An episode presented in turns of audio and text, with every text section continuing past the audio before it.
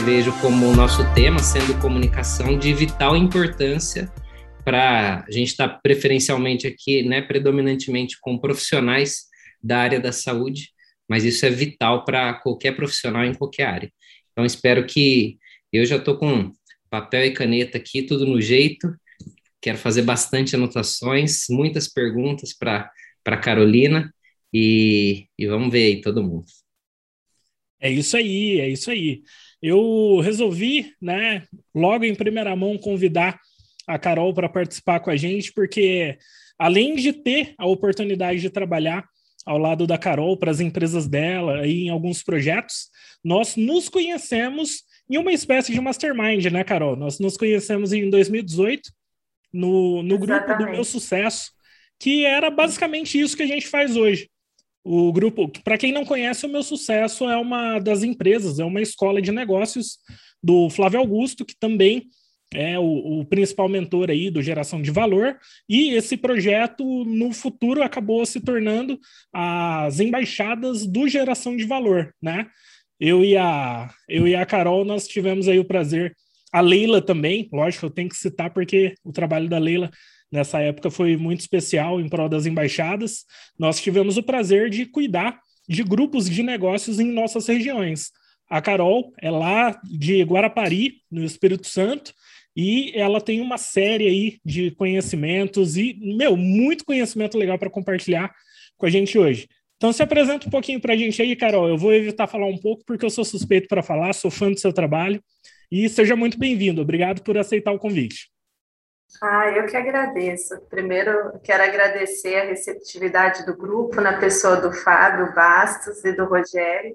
É uma alegria grande, imensa estar aqui com você essa noite com vocês, né? Conversando sobre comunicação, essa ferramenta tão importante, como o Fábio disse, né? Como o Rogério frisou, para nós profissionais de qualquer área, especialmente da saúde, né? Eu confesso que eu levei um tempo para entender isso, acho que a minha carreira corporativa toda, até que eu fui empreender e eu via a necessidade tamanha que era da comunicação.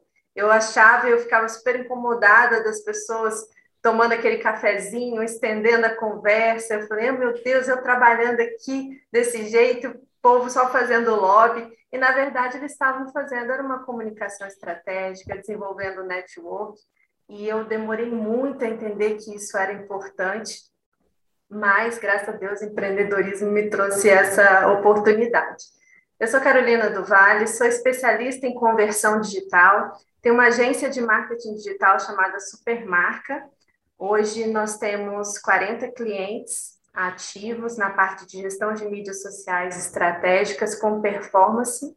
Temos mais cinco clientes de lançamentos digitais e também a parte de Google e Facebook Ads, é, que eu não sei dizer aqui hoje quantos são, mas nós temos também essa parte agregada é, à nossa agência. A minha especialidade é conversão digital, por quê?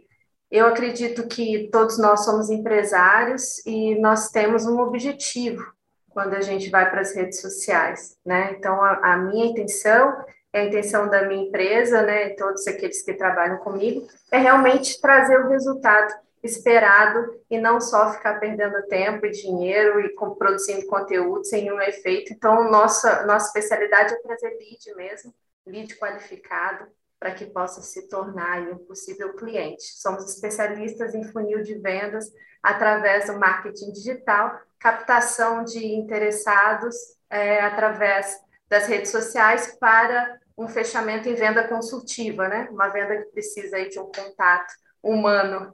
Por isso que é tão importante agregar é, a parte da captação das mídias sociais, que a um primeiro momento parece frio, mas não é, com o atendimento é, humanizado para que essa pessoa possa se tornar um possível cliente, um possível paciente. Então, é uma alegria muito grande poder compartilhar como que a gente se comunica nas redes sociais, o quão importante, né, dividir essa bola com o Rogério para falar um pouquinho mais sobre comunicação. É isso aí, isso daí. Uma coisa muito interessante sobre o, o, trabalho da Carol, que a gente vai abordar aqui, né, Carol, ao longo da, da é. apresentação, é todo o background corporativo que a Carol teve. até chegar nesse momento de nós precisarmos utilizar a internet como o principal meio de comunicação, né? Aí tiveram anos e anos de experiência tocando reuniões. A Carol, além da, da parte hoje que ela toca com as empresas dela no digital, ela executou um trabalho muito forte como mentora de negócios, mentora de, de empresários, tanto é, do ramo da saúde quanto do mercado tradicional também, de negócios tradicionais. E foi nessa época que eu conheci a Carol. Né? Nós entendemos ali na, naquele momento que a comunicação ela era vital para tudo que nós precisávamos fazer. Eu nunca vi a Carol é, pessoalmente, nós nunca tivemos ainda a oportunidade de, de nos encontrarmos, né, Carol?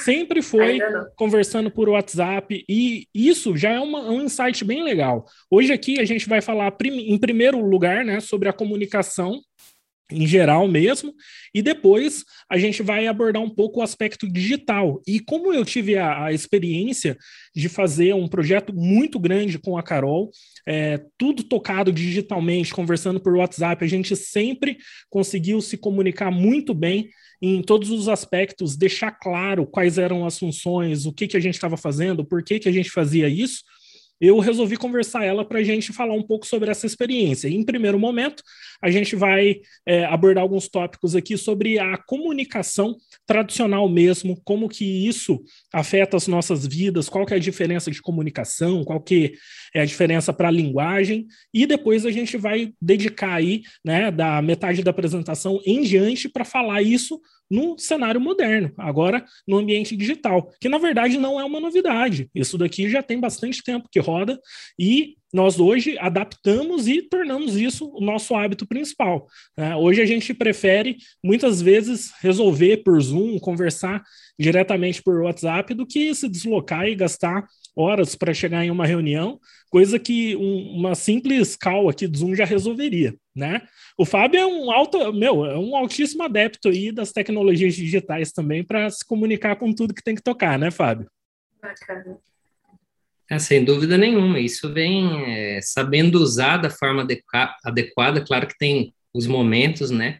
Em várias uhum. situações é necessário ter o famoso tete a tete, o olho no olho, às vezes várias situações de envolvendo aspectos não verbal que às vezes a gente acaba deixando passar aqui no mundo no mundo virtual digital. E enfim vai, enfim vai depender de, de cada situação mas eu particularmente é, é, é tiro curto tiro certeiro quando é, faz assim uma, uma videoconferência uma videochamada alguma coisa que faz grande diferença. Então eu quero quero ouvir bastante o que a Carol tem para Desculpa, eu vou, já estou íntimo, já estou chamando a Carolina de Carol, tá? Assim como o Rogério falou. É isso aí.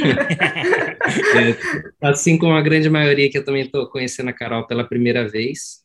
Então, quero ouvir bastante, porque depois a gente, acho que desenrolando nas perguntas e adequando a. Não sei se. A Carol, você é da área da saúde ou não? Não, tem clientes não, né? da área da saúde, mas não sou, não.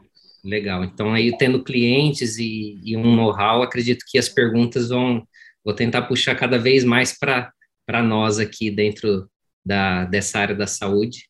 E vamos lá, vamos, vamos em frente. Ah, mas vale, mas vale citar, né, Carol, que mesmo assim como eu, eu também não sou da como uhum. da área da saúde um profissional, né? Mas eu presto serviço para a área de saúde. Você Sim, também já cuidou de clínicas, inclusive com várias pessoas no time da clínica que é, isso. Eu já tive uma, eu tive uma clínica por um ano, né? Eu arrendei uma clínica, foi uma experiência muito bacana.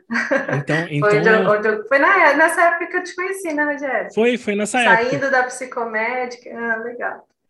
Então, va vale a pena resgatar um pouco desse período aí para a gente falar sobre as comunicações aqui. Pessoal, é. então, para como que vai funcionar isso daqui, para ficar bem organizado?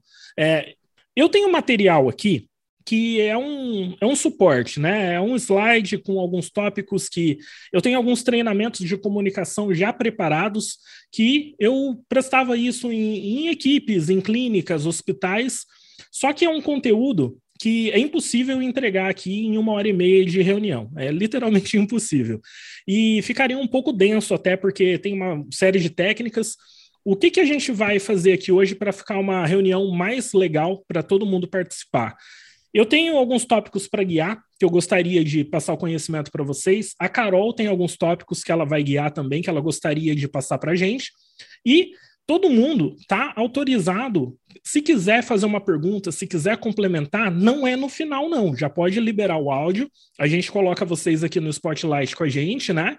O Fábio, ele está como anfitrião aqui também, a Carol também está como anfitriã. Aí vocês podem colocar aqui o quem quiser falar como como um dos nossos spotlights aqui para aparecer na gravação depois e a gente pode conversar no mesmo momento, tá? Se vocês lembrarem de algum momento que case com aquele tema ou algum insight que é legal, que vale a pena reforçar, algum aprendizado, alguma dúvida, pode perguntar, pode interagir com a gente, porque isso daqui é uma mesa redonda, não é necessariamente uma palestra, porque formato de palestra a gente vê no YouTube, tem de monte. O lance aqui é a interação, é assim que a gente pode tirar maior proveito do, do nosso conteúdo. Beleza, então? Combinado, pessoal? Acho que ficaria bacana, Rogério. Pessoal, às vezes a gente está, igual a Carol está falando, está no meio do raciocínio. Às vezes, para não abrir o microfone e já fazer a pergunta, tem ali no Reactions, Raise a Hand, Acho que quem uhum. puder fazer assim, ou levantar a mãozinha, a gente já sabe que, que quer fazer alguma pergunta e aí terminando aquele, aquele raciocínio já libera para a pessoa. Então, quem está no celular ou no computador aí, procura aí no Reactions, deve ter alguma coisa aí, levantar a mão. Ou pode mandar no chat também. Manda, ah, gostaria Isso. de complementar um lance, aí também é bem-vindo. Beleza, então? Então, ó, vou, vou começar aqui a apresentação. O que, que é importante a gente entender logo de cara, né? O tema dessa série que nós vamos abrir hoje com a Carol é o nosso, a nossa série de habilidades essenciais.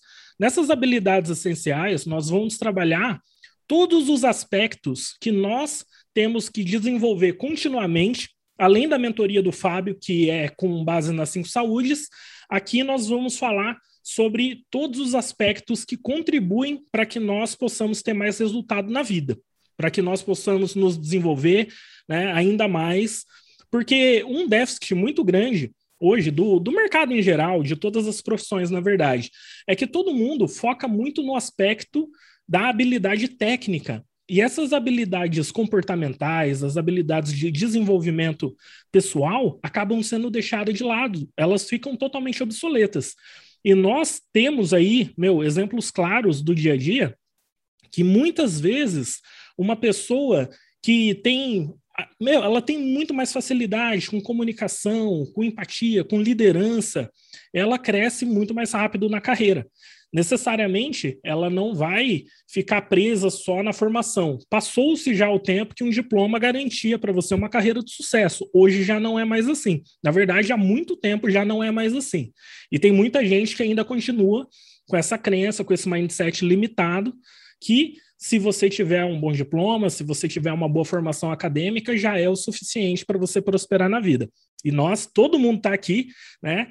Tendo certeza disso, não é o suficiente. Então, hoje, o nosso tema principal que a gente vai dar início é com a comunicação. Vão ter mais reuniões no futuro sobre esse mesmo tema, sobre, é, sobre a comunicação, porque é um tema muito amplo. Tem como a gente falar sobre a comunicação interpessoal, que é essa comunicação que a gente tem com as outras pessoas, tem a comunicação intrapessoal, que é o nosso self-talk, tem a comunicação corporal. Então, a gente vai desenvolver e a partir de hoje a gente já vai ter uma noção geral de como que isso pode contribuir para a nossa vida funcionar cada vez melhor. Quer complementar alguma coisinha aí, Carol, Fábio? É exatamente isso, Rogério. São várias nuances de comunicação, várias é, áreas que a gente pode abordar, né? E como você falou bem, essa, essa comunicação interna nossa, que é o, o, o jogo interno, que diz muito, né? Sobre o que a gente quer falar, sobre o que a gente quer representar. A gente vai trazer um aspecto, dois aspectos hoje, né? O, o Rogério com uma comunicação é, mais tradicional e eu vou trazer o aspecto da comunicação digital, mas com certeza a comunicação é uma área que a gente precisa estudar, estudar muito, como bem o Fábio falou, né? A gente precisa estar focado nisso, porque é o diferencial, a gente saber comunicar, saber passar uma ideia, saber vender um projeto, saber é, muitos profissionais, principalmente da área da saúde, perdem por isso, porque não conseguem se conectar com o cliente, né, explicar de uma forma que ele entenda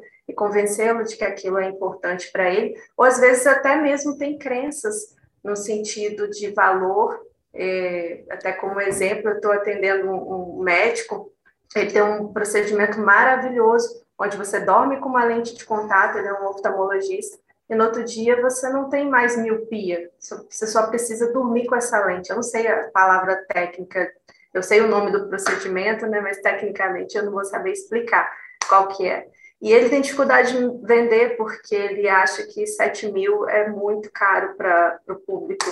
Então, tem essa questão do nosso diálogo interno, daquilo que a gente acredita é, a gente também, se a gente não acredita que aquilo vale, que a pessoa pode, que existe meios e que é barato, considerando a solução final, isso também impede toda forma de comunicação, porque eu não falo, eu não, não coloco, eu não sei como dizer. Né? Então, a área da saúde tem muito isso, dessa parte de como é muito voltado para o cuidado do outro, a parte da comunicação acaba se perdendo aí dos seus procedimentos, do, do, do, que, que, do benefício que aquilo que você faz pode trazer na vida da pessoa. Então, é só essa complementação por enquanto, Rogério, mas vai ter muita coisa para a gente conversar. É isso aí. Quer complementar alguma coisinha, Fábio? Não, é, é, é isso. E, nossa, isso aqui já até deu um arrepio já de, de tanta emoção, de, de alinhar o, o, tipo de pensamento, porque é o que eu falo lá daquela autoimagem, né? E vocês falando de, do aspecto da comunicação interna e da comunicação externa, é como que nós conseguimos externalizar tudo isso, é vital. Então, nós podemos trabalhar, é uma via de mão dupla. Pode tanto começar internamente, para que isso se manifeste externamente, como você pode começar externamente, ou seja, fingindo ser, para que depois isso se sustente internamente. É o aspecto que vai formando aí na, na conotação da crença. Então, trabalhando nessas duas vias, é onde nós conseguimos alterar os nossos resultados. Legal, vamos lá.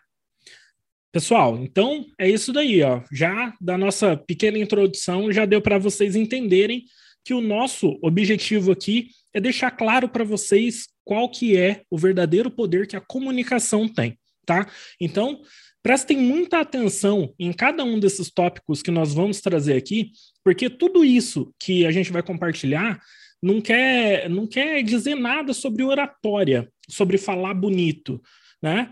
Se você tem dificuldade, se você quer se expressar melhor nesse quesito, busque cursos de oratória, assista vídeos no YouTube, tem uma série de palestras sensacionais. Hoje aqui a gente vai falar mais uma vez, a gente fala muito sobre psicologia, mas a gente vai falar sobre a psicologia da comunicação, o poder que a comunicação tem, né?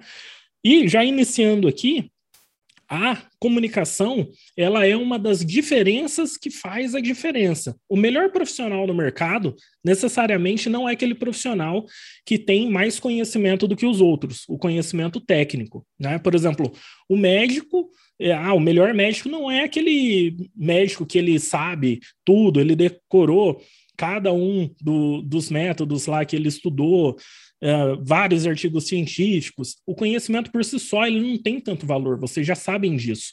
Agora, o médico que ele é a referência, ele é o cara que consegue gerar ação, é o que coloca em prática. E para isso ele tem que comunicar, porque a comunicação é isso, é gerar ação em comum. Vem disso, comunicação, gerar ação em comum. Então, o melhor profissional no mercado, ele tem essa diferença que faz a diferença.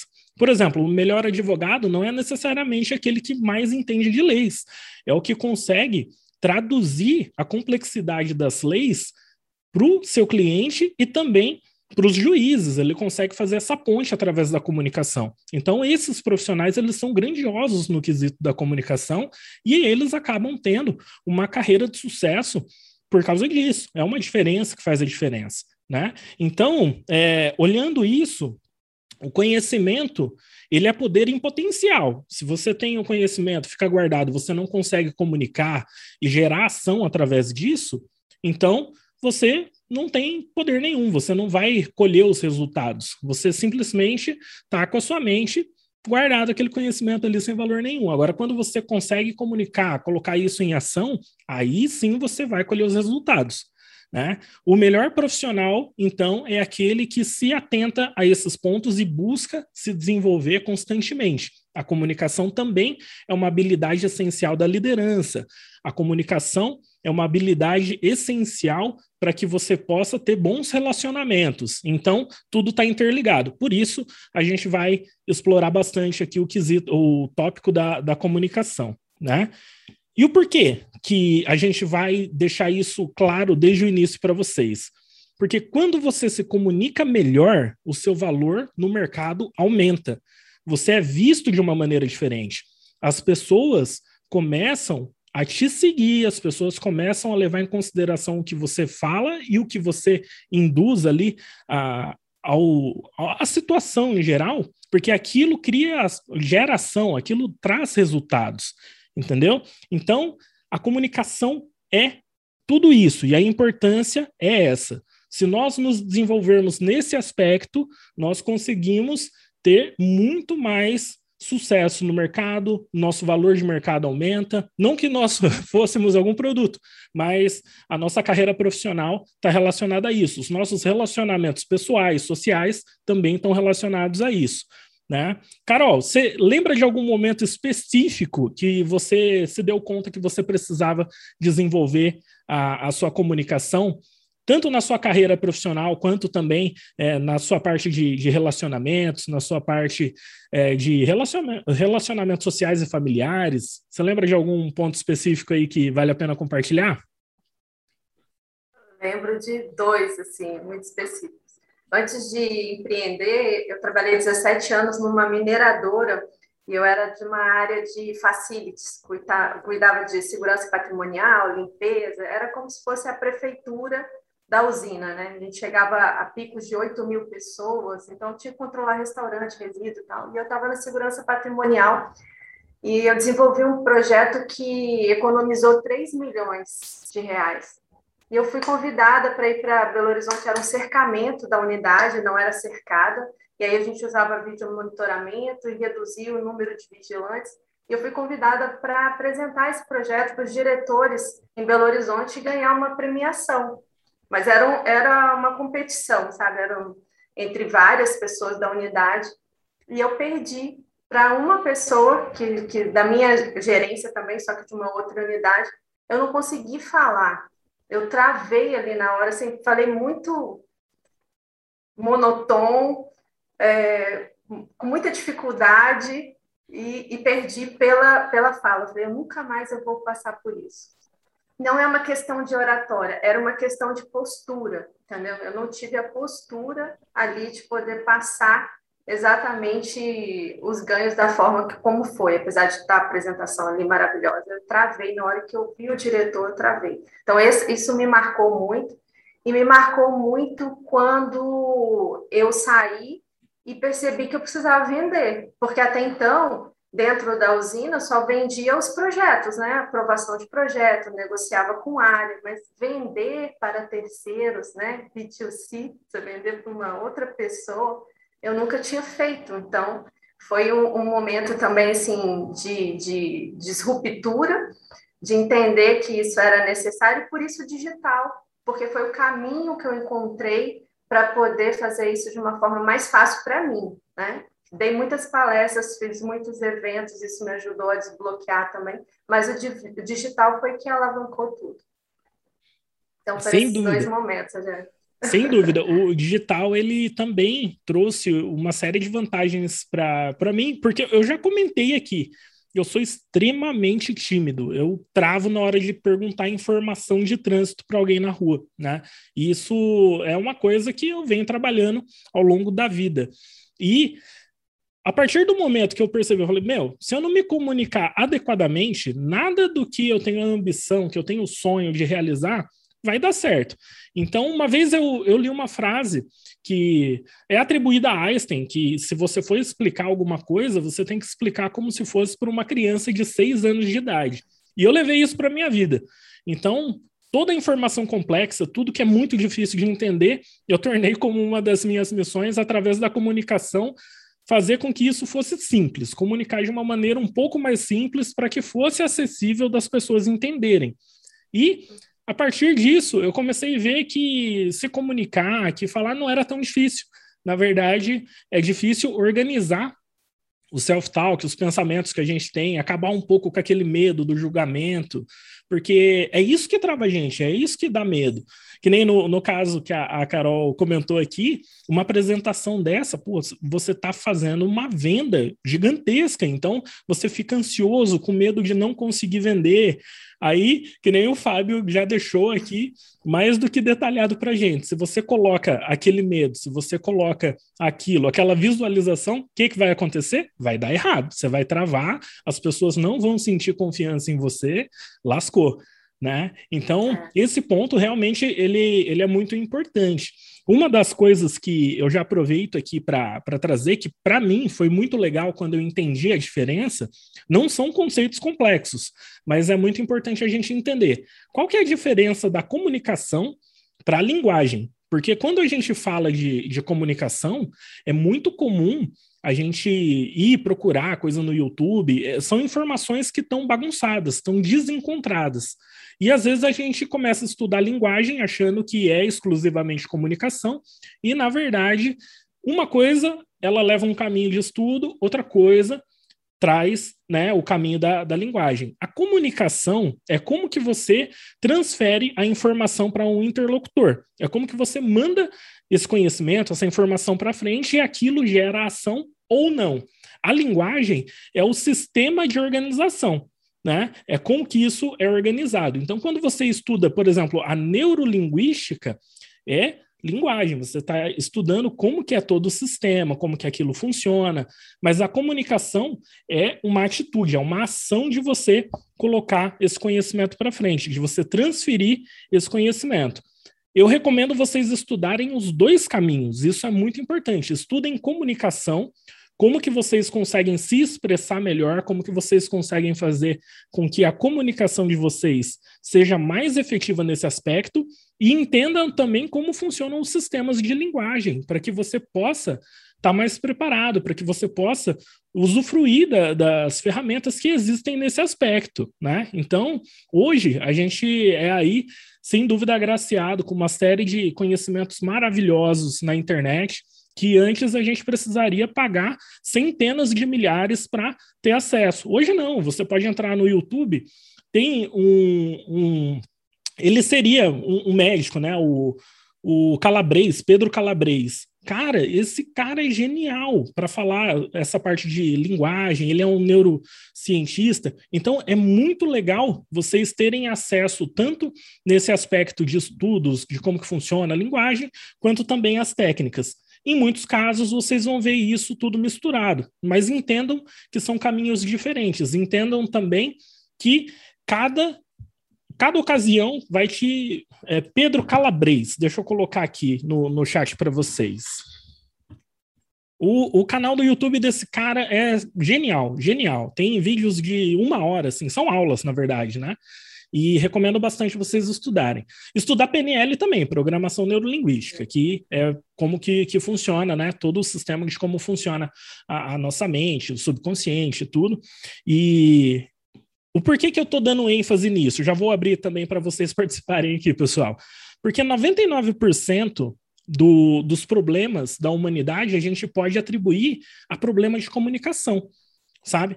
Hoje, você vai ver é, quais são os, os principais seres linguísticos aí que a gente tem. O ser humano. Você não vai ver um cachorro é, ali triste porque você não lembrou do aniversário dele. Isso é um sistema, é uma linguagem. Lembrar da data de aniversário. Você não vai ver o cachorro chorando porque você não lembrou do aniversário dele.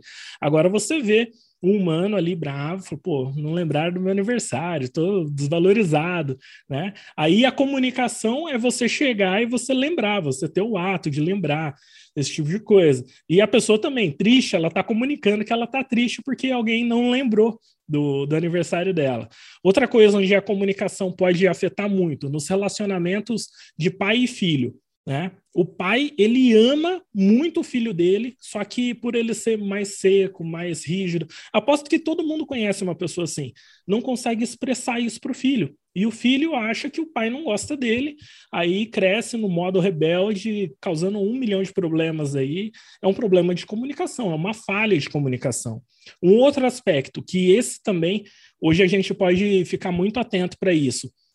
Um professor que orienta errado ali que se comunica errado com os alunos de forma tendenciosa para uma visão ou outra, meu, você pode prejudicar muito o futuro da, dos alunos, das crianças, sabe? Então, a comunicação, ela é vital e ela não só causa problemas hoje no dia a dia, como também ela é responsável por resolver, mas hum, basicamente quase tudo de problema que a gente tem tem a comunicação envolvida. Pode ter uma guerra entre um país e outro por, por falhas de comunicação, por problemas de comunicação.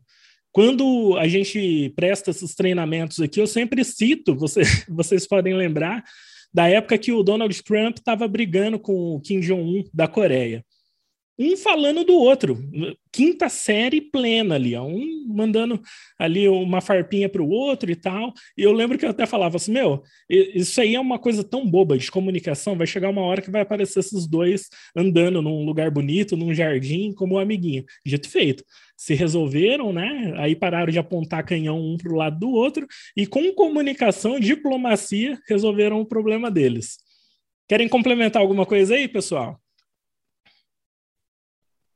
É, Rogério, queria ressaltar que dentro disso, que tá, tá claro, né, igual você falou que foi, que é, é, é ainda muito tímido, né, a Carol falando dos momentos aí que, que, marcaram na vida dela, eu também, basicamente, eu sempre fui muito tímido, aquele bicho do mato, e que um momento que eu vi essa necessidade foi no momento que meu professor na universidade, ele estava me dando todos, todos os argumentos possíveis, aí usando muito esse essa comunicação para para eu para que eu pudesse trabalhar num, num, setor ali né na universidade e fazendo mestrado fazendo doutorado. E isso exige muito porque por, em seminário na, na faculdade eu não era a pessoa que apresentava. Eu preferia fazer todo o trabalho e colocar outras pessoas para para apresentarem.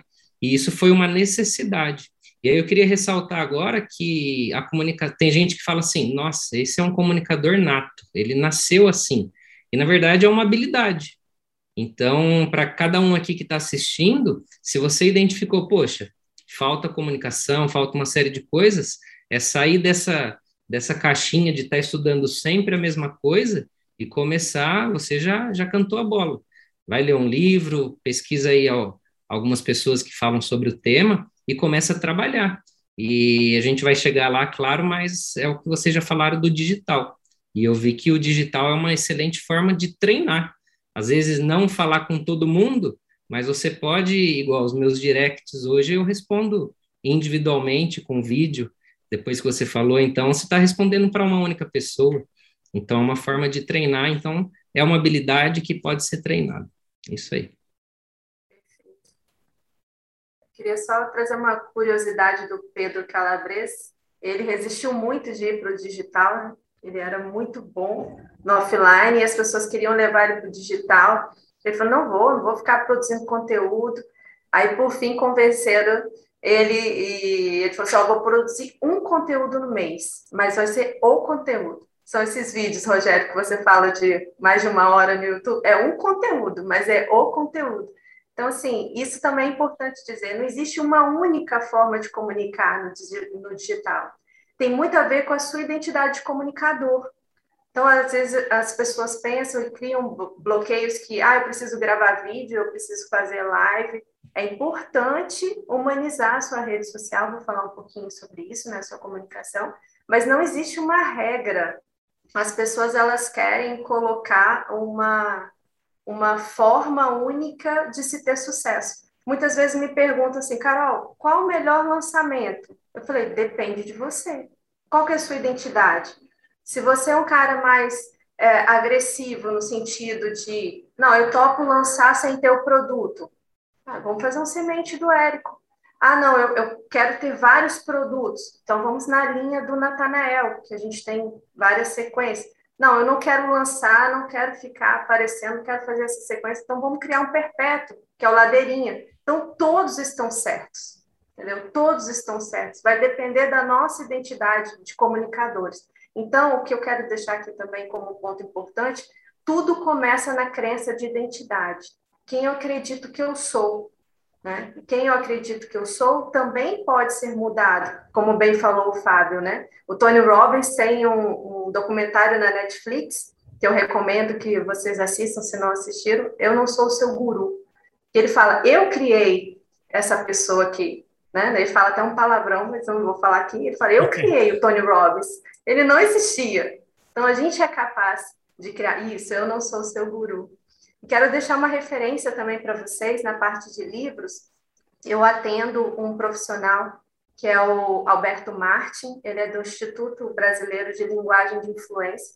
Ele é um especialista em linguagem de influência, que também pode ajudar bastante. Ele tem acabou de lançar a Bíblia da Influência e Persuasão, que fala muito dessa comunicação, como eu me conheço como comunicador, o autoconhecimento, e como eu consigo mapear a outra pessoa não para usar para o mal, para o bem, para que eu possa me comunicar nos canais certos, complementando a dica do Rogério da PNL, a linguagem de influência. É, é muito interessante também saber se a pessoa é gato, se é cachorro, se ela é interna, se ela é externa.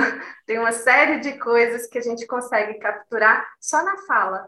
E aí eu consigo moldar minha fala para que fique muito mais confortável para outra pessoa me entender. Então, tem isso também. Primeiro, parte pelo nosso autoconhecimento, a nossa identidade de comunicador, quem eu sou. E como, depois eu vou para o outro, né? Como que eu consigo me comunicar melhor com aquela pessoa no canal certo, né? Um canal melhor para ela. Não existe canal certo, um canal melhor para ela. Ó, sensacional. Eu vou fazer um exercício rápido aqui. Carol, como que é o nome desse profissional que, que você indicou agora? Alberto Martin, vou colocar aqui no. Ó, eu, vou, eu vou fazer um exercício rápido para vocês de comunicação, de como que a comunicação gera ação. Vou usar o networking. Ele, ele poderia, num futuro próximo, aí, participar de uma reunião com a gente aqui, como mentor convidado? Faz a ponte para gente. Com certeza, com certeza. Ele até está lançando, eu estou fazendo o lançamento dele essa semana, um curso chamado Transformando Conversas em Vendas. Muito bom. Ó, tá vendo, pessoal? É assim, às vezes é uma solicitação. A gente fez uma solicitação e isso vai gerar uma ação. Para ele pode ser extremamente interessante participar com a gente, né? Trazer aqui um pouco, apresentar o trabalho dele. Tudo isso faz com que a gente possa crescer através da, do networking, de conhecer as pessoas, as pontes. É sensacional. Tudo isso que a gente está fazendo aqui é, é a maior prova de que as habilidades essenciais, se postas em prática, eu poderia muito bem deixar aqui, passar a oportunidade de conversar com a Carol depois, talvez até funcionaria, mas aqui a gente já está com, com sangue quente, tipo assim, vamos, vamos nessa, já vamos convidar mais um mentor aí que pode agregar para a gente aqui, e a gente também pode agregar para ele, com certeza. Ó, vou, eu vou trazer aqui ó, um outro insight. Isso daqui é até um pouco polêmico de falar. Eu não sei, Fábio, depois você, você complementa aí para mim se você já ouviu falar sobre isso. Mas tem divulgado que 7% da nossa comunicação vem das palavras que nós falamos, né?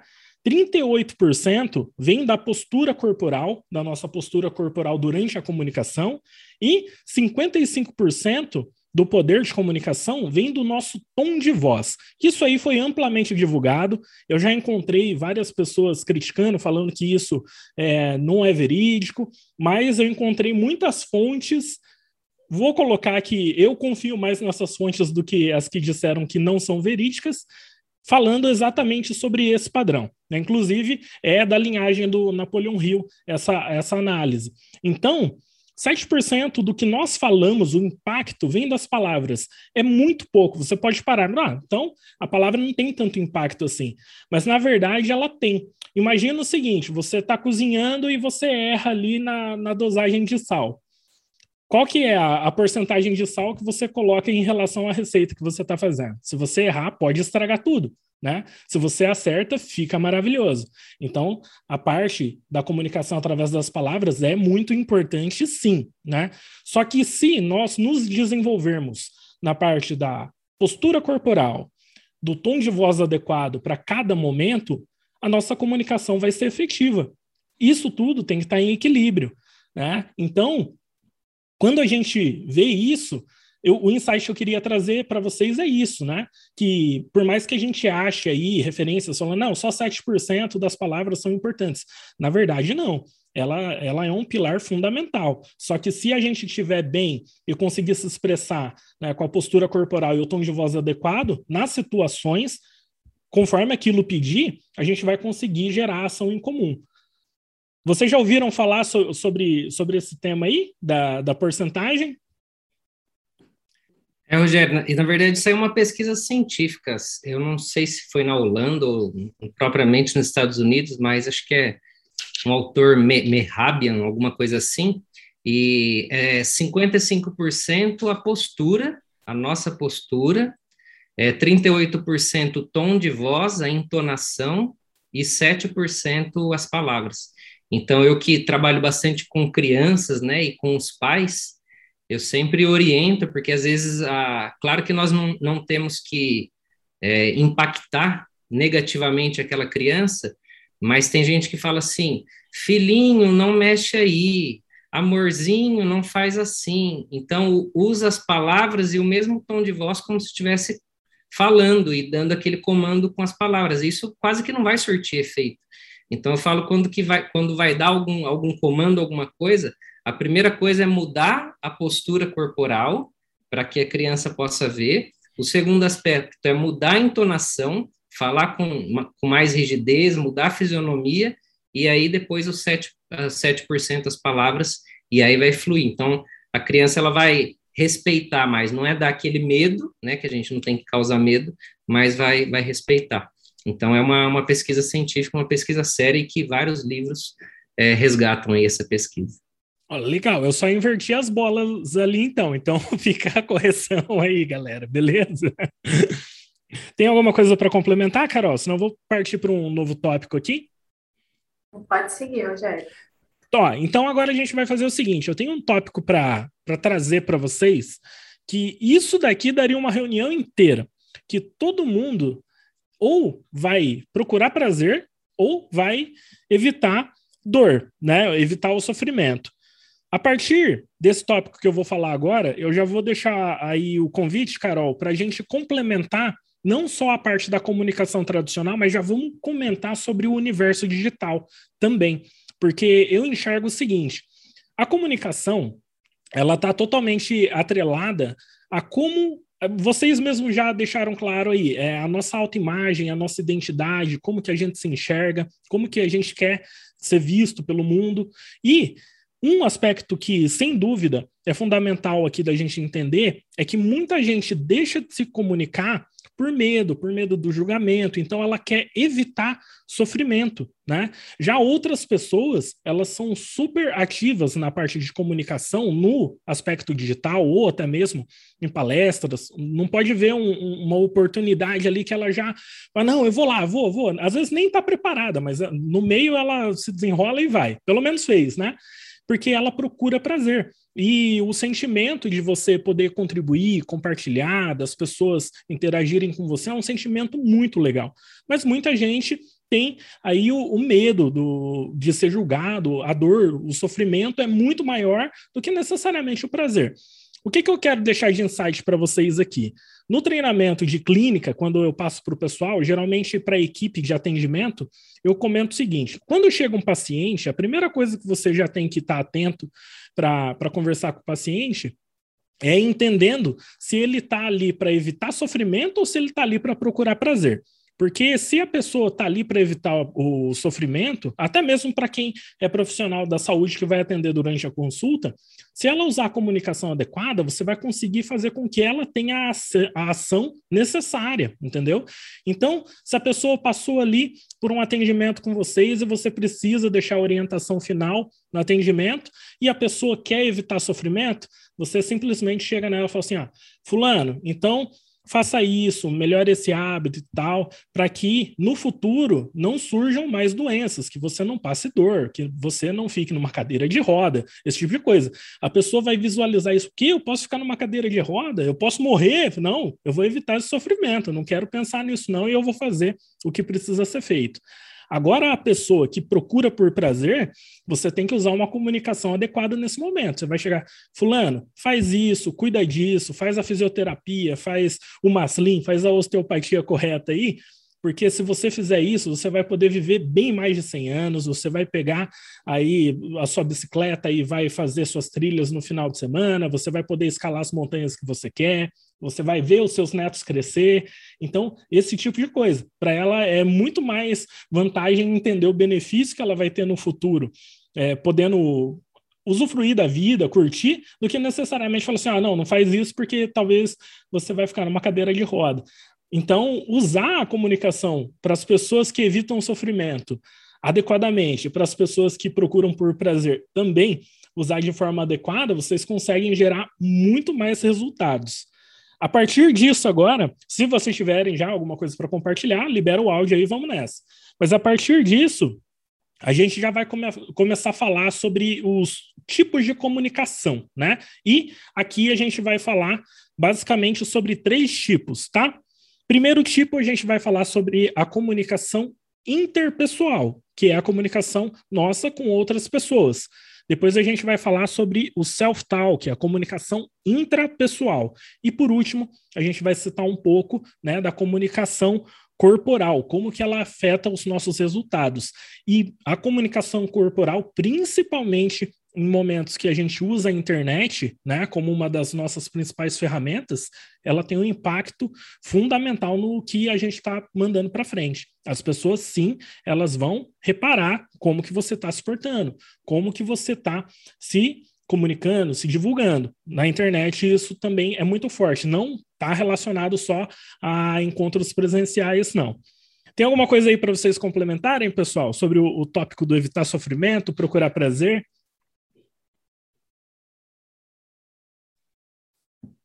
Ah, opa. mente. Tava sem áudio, tava cortando. Que você falando do exemplo prático que me veio na mente assim, meu pai, eu sempre, ele sempre assim foi fumante, os meus pais. E eu sempre ali na adolescência falava para ele, quando que você vai parar de fumar? E uma série, ele falava assim, ah, quando eu morrer, brincando e que ia continuar fumando. Até que chegou um momento que ele teve que colocar alguns stents, e aí o cardiologista chegou para ele e falou assim, ó, se você não parar de fumar, você vai ficar impotente. Mas assim, minha mãe falou que ele desceu no, no andar assim jogou o maço de cigarro e, e aquele momento ele nunca mais usou. Então, ou seja, evitar a dor nesse momento. No consultório recente aconteceu, recente, no ano passado, aconteceu de vir uma atleta, ah, é, é atleta não de alto rendimento, mas que gostava de correr, e ela veio com um diagnóstico de hérnia de disco, e o médico tinha falado para ela que ela nunca mais ia poder é, correr, fazer corrida. E aí, naquele momento, eu conversando com ela, tudo, e o sonho dela era fazer uma meia maratona. E aí ela, e a gente conversando, eu, e eu fiz em, algum, em alguns momentos ela visualizar o que seria para ela, ela sentir, ela ter uma emoção, ou seja, ela tinha que fazer o, o, os exercícios, os inter, é, o que tinha no intervalo entre uma sessão e outra, então, para aproximar desse do prazer dela, né? Nesse caso, que era correr e essa possibilidade de correr, ela conseguiu. Então, dois exemplos de é, se afastar, eliminar a dor ou se aproximar do prazer. E é como a Carol falou, que é usar o canal correto para aquela pessoa, né? Não existe o certo e errado. E é uma frase que às vezes as pessoas usam de trate as pessoas como você gostaria de ser tratado. E isso não é verdade. Nós não devemos tratar as pessoas como nós gostaríamos, porque é o nosso filtro. Nós devemos tratar as pessoas como elas precisam ser tratadas. E aí ter a sensibilidade e ir tirando o melhor de cada um para fazer essa conexão, esse link. Legal. Quer complementar alguma coisinha aí, Carol? Eu vou, eu vou colocar a Elza aqui no, no spotlight com a gente também, que ela ergueu a mão ali. Ah, perfeito. Não, só complementar que a discussão está maravilhosa. quando a gente não consegue identificar na fala se é dor ou prazer, né? Se é ganância ou se é, ou se é dor, né? Ou se a pessoa quer ganhar alguma coisa, ou se ela quer se afastar da dor, use a dor, porque a dor faz com que as pessoas se movam mais rápido, se movam em direção ao seu objetivo. Né? Nas copies, por exemplo, copywriter é uma habilidade, é uma ferramenta de você escrever de forma persuasiva. Né? Quando eu vou fazer copies, eu geralmente faço mais baseado à dor. E por quê? É, a dor vai fazer, incomoda mais. Às vezes você tem um objetivo, não tem? A gente não tem um objetivo, ah, eu vou emagrecer até o final do ano. Mas se eu tiver doente e precisar emagrecer, com certeza essa dor de estar doente e precisar emagrecer é mais forte do que muitas vezes o desejo que eu tenho de alcançar. Né? Então, isso foi também um trabalho que eu fiz. Eu tinha muita resistência em, em usar a dor eu falo, ah, isso é apelação, para quê? Não preciso tocar nisso. Até que eu entendi, fiz um trabalho de autodesenvolvimento mesmo, para poder ressignificar isso em mim e saber que é, é uma forma de ajudar as pessoas a caminhar em direção àquilo que elas querem. É, tem uma metáfora que eu gosto muito de usar, que tem um, vai rapidinho, tem um cachorro, tem um posto de gasolina, e lá tem um cachorro em cima de pregos. E todas as vezes que as pessoas vão abastecer, tá aquele cachorro gritando e tá em cima dos pregos e ninguém fazia nada. E até que um dia uma pessoa que ia ali com frequência virou pro dono do posto e falou assim: por que, que vocês não tiram esse cachorro daí? Aí ele falou assim: olha, tá gritando o suficiente, tá doendo o suficiente para ele gritar, mas não para ele sair. Né? Então, às vezes, a gente precisa de um impacto maior para a pessoa sair. Então, quando eu ressignifiquei que usar a dor era um benefício para aquela pessoa alcançar o que ela queria, isso fez todo sentido para mim. Sensacional, bem legal. Esse, essa questão da, de usar o, o, sofrimento, de usar a dor, usar a dor é uma, é uma das principais formas de persuasão que a gente tem, né? Que nem você comentou sobre a copy, qual que é o, o ponto limite aí que a gente tem que é, que a gente tem que parar e pensar. A persuasão ela é que nem uma faca. Você pode usar para, sei lá, passar uma manteiga no pão. Você pode usar para matar alguém. Tem gente que usa isso para manipular. A persuasão é da mesma forma. Então, saber dosar faz com que nós tenhamos mais resultados, né? Tudo parte da ética, do propósito, do porquê que você está fazendo aquilo. Quem é ganancioso, diferentemente de ambição, que a gente já falou sobre a diferença de ganância para ambição aqui, quem é ganancioso e quer ganhar a todo custo, né, ou quer ver os outros perder e só ele ganhar, essas pessoas, quando elas fazem esse tipo de comunicação, quem entende de comunicação percebe. Então você consegue se afastar, você se blinda também disso. Agora eu vou, eu vou liberar aqui para a Elza compartilhar um pouco do, dos insights com a gente também. Boa noite, Elza. Tudo bem? Boa noite. É, eu percebi algo que eu já tinha visto há bastante tempo e agora falando aqui nesse assunto e me veio isso e eu queria entender mais sobre como comunicar, por exemplo, para mim falar do meu trabalho, do benefício que o meu trabalho vai trazer para um, um paciente que chega lá, eu acho mais difícil falar do meu do que comunicar ao paciente sobre o outro tratamento que ele vai fazer com outra pessoa. Entendeu? Entendi. E é mais fácil de resolver do que você imagina. Você quer, quer no modo samurai, direto ao ponto? Pode ser.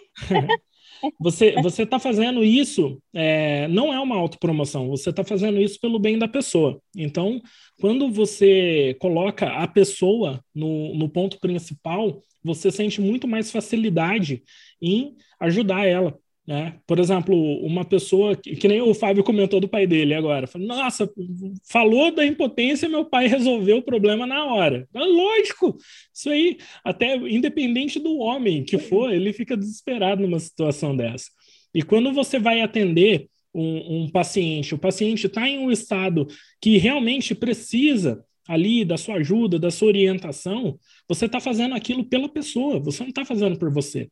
Porque a gente acaba caindo aí na armadilha, às vezes, de achar nossa, mas eu vou enfiar aqui um tratamento assim que vai custar tantos mil para a pessoa. Na verdade, não. Se você se compromete em entregar o melhor resultado que você pode entregar para ela, né? Você fala, não, vou entregar meu melhor conhecimento, vou orientar, vou motivar ela, vou inspirar ela. Não precisa ter receio nenhum em apresentar o seu trabalho. Quando você eh, tem mais facilidade em falar sobre o trabalho dos outros para a pessoa, é um problema de autoimagem seu mesmo. Você tem, você tem essa dificuldade de se valorizar, né? Como o Fábio uhum. ensinou para gente, é aumentar o termostato. Teve uma reunião que eu comentei uma coisa muito interessante, que o, o, o Fábio ele cobra um valor mega honesto pelo trabalho que ele executa, só que a responsabilidade é gigantesca.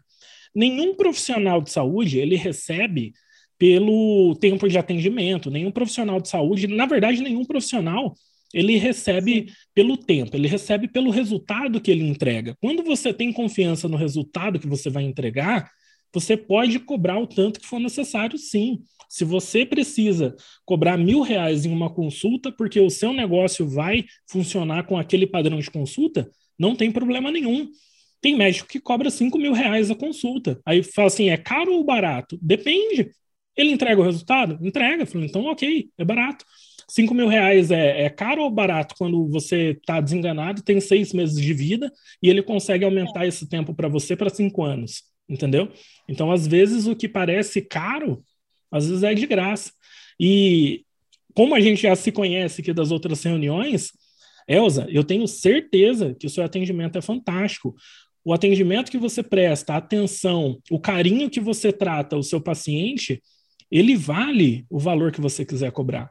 Então não, não precisa ter essa autocrítica de achar que às vezes está caro, tem dificuldade em apresentar, porque é você você acreditar no seu próprio trabalho. E quando você acredita no seu próprio trabalho, o resultado já está 80% garantido, né? Mas tem uma questão. Isso aqui o Fábio falou para minha mãe na consulta e mudou a, a forma de, da minha mãe enxergar a vida também. O, o Fábio vai complementar aí, viu? Não tô, não tô cortando aqui, não, viu, Fábio? Mas 80% é responsabilidade do paciente, do resultado. 80% é ele que vai tocar em frente, ele vai fazer uhum. o que foi pedido. 20% é a sua responsabilidade com aquilo, né? Só para não confundir a mente, você se entrega por completo em oferecer o melhor que você tem. Você pode cobrar por isso. Mas também não queira obrigar o paciente a todo custo ter resultado, sem deixar claro para ele que o papel dele é vital para que o resultado seja alcançado. Libera o microfone aí, Fábio, e, e complementa aqui a orientação, porque nisso daí você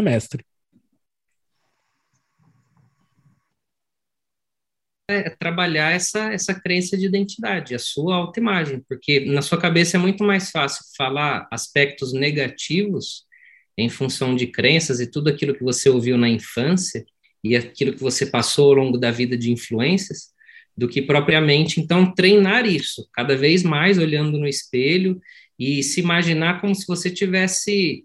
É, imagina, eu falo que na comunicação eu gosto bastante das vezes ser a terceira pessoa. Eu estou conversando com alguém, mas ao mesmo tempo o Fábio sai daqui e ele é um observador. Então faça isso como se você fosse observadora e você estivesse falando de você, se autopromovendo mesmo. Aí eu queria fazer uma pergunta aqui para Carol, porque é exatamente o que você falou, Carol, em relação a, ao médico, né, oftalmologista, que tem essa dificuldade, né? Então, é, a lente, a pessoa, olha ali os, os 80% e os 20%, né? 20% ele dá a metodologia, a lente tudo mais tal. Mas o paciente ele tem que dormir com a lente para dar resultado. Se ele não dormir com a lente, não, não vai dar resultado. Não sei se você já trabalhou isso com ele ou você vai trabalhar. Que dica que você daria? O que, que você faria para resolver ou trabalhar esse processo? Então, o marketing ele é educar para o consumo. Então, a minha solução para ele é utilizar o marketing para que as pessoas queiram saber desse procedimento e ele não tenha que vender, porque isso ainda é um bloqueio interno.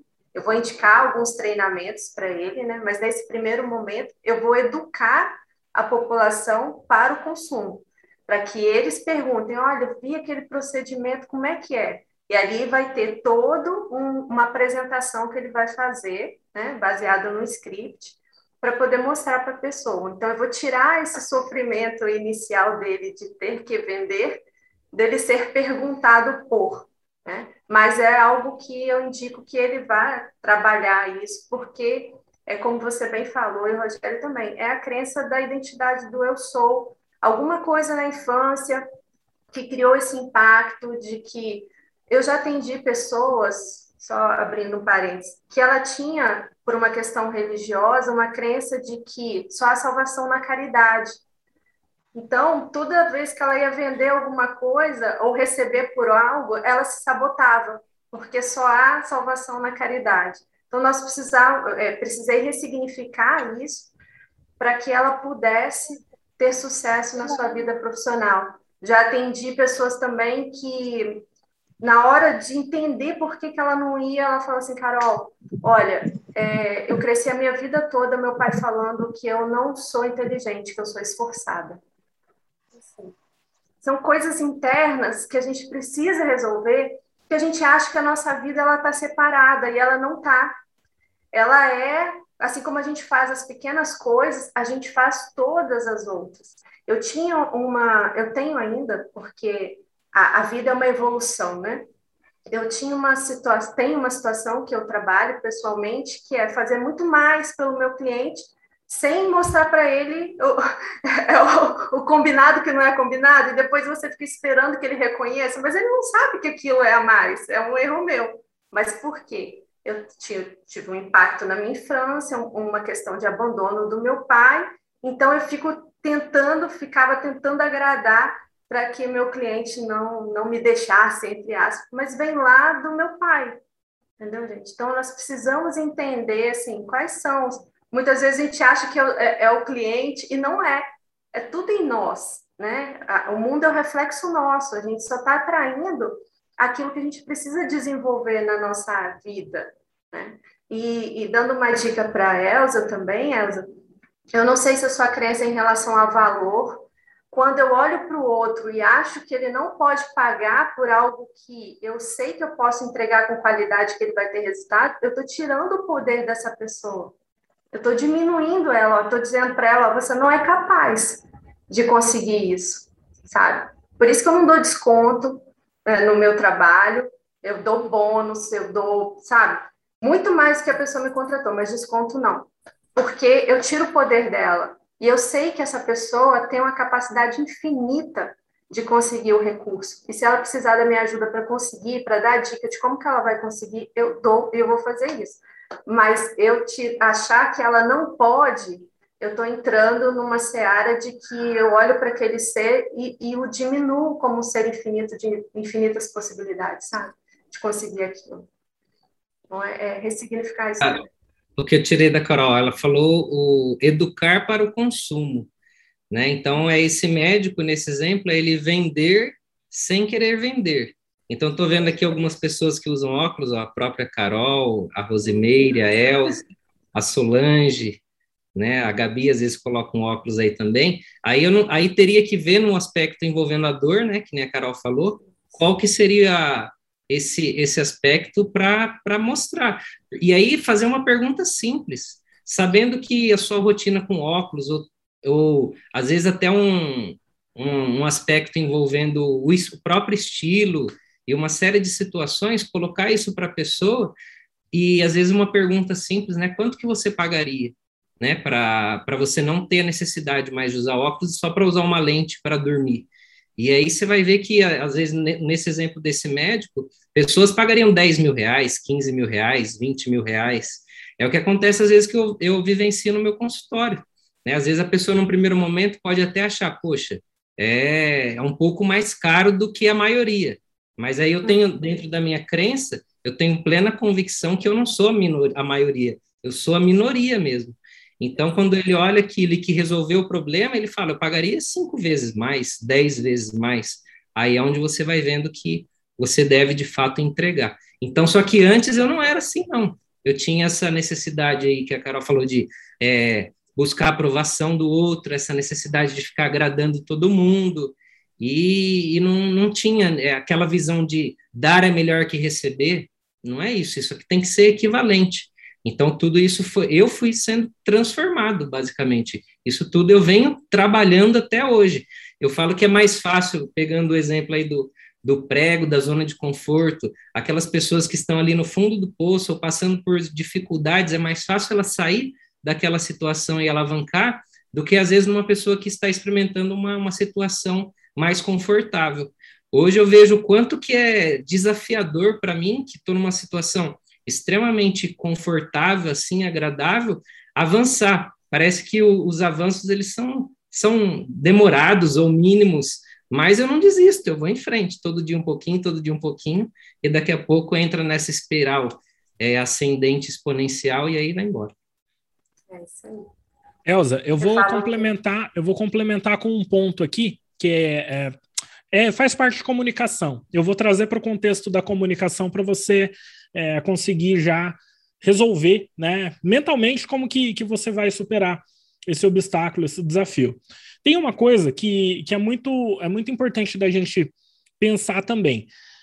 Às vezes a gente tem dificuldade de falar sobre o nosso trabalho, às vezes a gente tem dificuldade em precificar o nosso trabalho, né? Mas a precificação, eu já comentei isso em outras reuniões e, e você participou com a gente. A precificação nada mais é que uma percepção do valor que é o benefício que aquilo vai trazer. Só que também você tem que levar em consideração, por exemplo, eu não poderia chegar na, na clínica do Fábio e fala assim, pô, vou fechar uma consulta com o cara, quanto que é? Aí fala assim, ah, é tanto, né? Aí eu olho, chego lá, o ambiente não é legal, é um ambiente muito simples, está mal cuidado, está um pouco abandonado. A secretária está mal vestida, entendeu? Eu chego lá, o Fábio tá mal vestido. O Fábio já falou disso daí, jaleco amarelo e tal, já deu bronca num monte de gente disso daí, né, Fábio? a pessoa não está comunicando aquilo, não comunica o valor, não traz a percepção de valor, não traz a segurança e a confiança que o paciente precisa. Então, a sua vestimenta é importante. Você não vai se vestir para os outros, você vai se vestir bem para você. É todo dia dia de festa, tem que estar nos trinques. Vai no salão toda semana. Autoestima lá em cima. Você vai entrar caminhando pela clínica Todos os profissionais que trabalham na clínica contigo vão olhar e falar: Meu, o que está acontecendo? Você vai chegar grandiosa, você vai se sentir uma pessoa ultra poderosa, porque é isso que você é. Você estuda para isso, você executa isso, seus resultados dizem isso. Se você não consegue é, transmitir isso através dessa comunicação corporal, postura e tudo, o pessoal também não vai botar tanta confiança. Então, às vezes, a dificuldade não está só em explicar, a dificuldade está em demonstrar o verdadeiro valor que aquele tratamento tem. Aí é mais fácil falar dos amigos que fazem isso, a gente falar sobre o trabalho deles, indicar o trabalho deles, do que necessariamente a gente fazer o nosso. Né? Eu, durante muito tempo na minha carreira, um dia vocês vão me ver ainda o jeito que é o Rogério, modo hardcore mesmo. Meu, durante muito tempo eu fui lá, coloquei a camisetinha social, blazerzinho. Eu tô de blazer, mas tô de camisa preta aqui por baixo e tudo. Eu sou extremamente minimalista hoje, mas mantenho o decoro, respeito.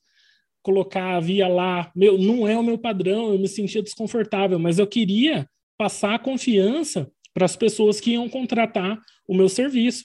Tinha vez que eu tinha que oferecer uma consultoria que estava aí na casa de centenas de milhares de reais, e se eu não chegasse lá bem alinhadinho, né, bem vestido, com material preparado, eu ia conseguir vender isso? Não conseguia. Então, é isso também. Fala sobre o seu trabalho, mas você tem que estar tá impecável. Toda semana, vai para salão, volta bonitona, vai. Aí quero ver quem vai falar não para contratar o seu serviço, tá? É isso aí então? Quer comentar mais alguma coisa?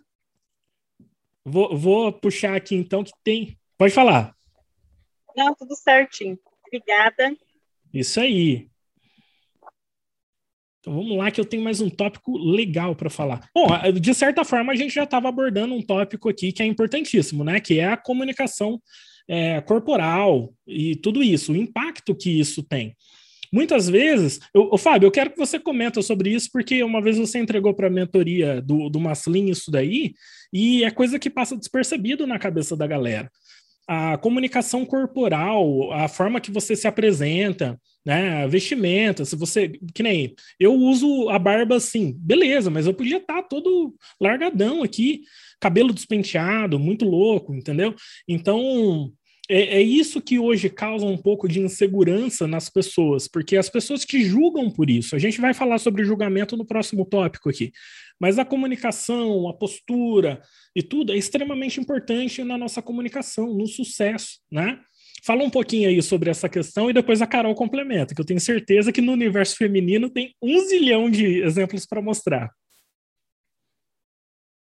Isso, é colocar, é, a partir do momento que você entende dessa real identidade e trabalhar essa crença, essa autoimagem, e entender que essa, essa identidade, ela vai, de fato, vai projetar os seus resultados, né, o ser, fazer e ter, é você tomar esse. É um cuidado, é um cuidado que você tem com você mesmo. É, eu, particularmente, eu não, eu não gosto de me olhar no espelho e falar, poxa, meu cabelo está muito comprido, ou eu tenho que fazer a barba. Então, a todo momento, eu estou ali me cuidando internamente e colocando isso, transparecendo para as pessoas que estão me vendo. Então, quem às vezes me vê aqui, ah, eu vou buscar uma, uma refeição aqui no restaurante, ou vão no supermercado, alguma coisa, eu não aceito estar tá com uma camiseta rasgada, um chinelo, um, short confortável, porque não bate, não, não é a mesma pessoa. Então, é, esse, esse Fábio de hoje é exatamente o meu eu do futuro. E dentro de um processo de comunicação, antes eu tinha o ombro aqui muito, muito caído, muito baixo, a minha cabeça era muito baixa. Eu, para você ter ideia, eu andava assim, olhando para o chão. E aí eu vi algumas pessoas que até assustava que era completamente o oposto, né? era o ombro muito aberto, extremamente elevado assim. Então, isso aqui representa o ego de cada um. O seu ego está muito baixo, o seu ego está insuflado, ou você está alinhado com a sua real identidade, essência. Então, eu procuro cada vez mais estar tá ali no, num equilíbrio, nem tão baixo, nem tão para trás, mas passando por esse processo. Hoje, no, nos meus atendimentos, eu atendo sim em vários momentos com blazer, eu atendo com uma gravata, com um jaleco, porque pensa assim, eu sempre falo, para uma ocasião importante, se você vai numa festa, num casamento, num jantar, num, o, a, aquela situação que você dá importância, você se prepara muito bem. Eu falo que é um aspecto mais mais importante, uma coisa tão tão gratificante você, a oportunidade de você, profissional da saúde, é, ser um instrumento ou passar pelo, por esse processo de cura do paciente, esse é um evento e tanto. Então, diariamente, eu me visto para esse evento, para aquilo que aquela pessoa está buscando, para aquilo que o paciente ele, ele visualiza, para que ele sinta isso, não só na minha comunicação, postura, mas no meu tom de voz e também nas palavras. Então, eu pego vários segmentos, várias linhas que envolvem a comunicação e vou colocando isso em prática. Então, basicamente, seria isso aí. Fala, Carol. Onde está você? Estou aqui, estou aqui. Perfeito, perfeito, Fábio. Adorei, fiquei encantada quando você falou que se veste para um evento importante na vida das pessoas, que é a cura. Nossa, maravilhoso, é isso mesmo. Eu demorei um pouco a entender esse aspecto também, acho que é porque eu vim de, um, de uma de um ambiente de trabalho muito masculino, então eu trabalhava de botina, tinha 17 anos com pó de minério no cabelo, com o olho que parecia que era lápis, mas era pó de minério. Eu lembro quando eu cheguei em casa, tinha uma menininha na casa da minha mãe visitando, e ela falou assim: Você trabalha com sapato de homem? Pequenininha, eu falei: É, por aí, é isso aí. Quando eu fui trabalhar como coach, né, que foi a minha primeira experiência, não, tive a clínica antes, depois eu fui trabalhar como coach, eu comecei a perceber o quanto que a nossa imagem era importante. E as pessoas, isso é estudo científico, tá, gente? As pessoas levam cerca de quatro segundos para formar uma imagem nossa. E eu vi o tanto que eu estava desalinhada, porque eu nunca fui uma pessoa muito vaidosa, no sentido de investir em roupas, roupas de marca. Não, eu, eu era muito despojada nessa parte de, de, disso. É, não que eu faça isso hoje, mas hoje eu tenho, contratei uma consultoria de imagem. Hoje eu tenho um guarda-roupa que eu falo que ele é estratégico. Como eu não tenho essa veia da moda, mas eu entendo que é importante eu me vestir estrategicamente para o meu cliente, né? Estar ali preparada para qualquer momento. Como às vezes quando você vai, como você bem falou, né, Fábio? Às vezes quando a gente vai na padaria, você encontra alguém que você não podia encontrar, que você está naquela situação. Então é um autocuidado. Hoje eu vejo como um autocuidado, uma autoimagem, mas vejo também como de forma estratégica para formar a, a primeira impressão. E é muito, além de ser verdadeiro, que é a primeira impressão que fica, isso é comprovado, ela é muito difícil de mudar. Então, nós precisamos causar esse primeiro impacto e continuar causando esse impacto positivo. Então, tudo que está à nossa volta comunica. A nossa roupa, é, onde a gente está, né, o contexto do ambiente, como a gente é, é, se porta, nossa postura. Eu também era assim, Fábio, ainda estou em processo, tá? Que eu estou como trabalho muito com computador, o pescocinho fica para frente, mas estou sempre buscando alinhar a postura, porque tudo isso comunica. E nós precisamos estar presentes para isso. Rede social também, gente, é, é uma imagem, você está passando uma imagem ali. E é de qualquer jeito? Não é.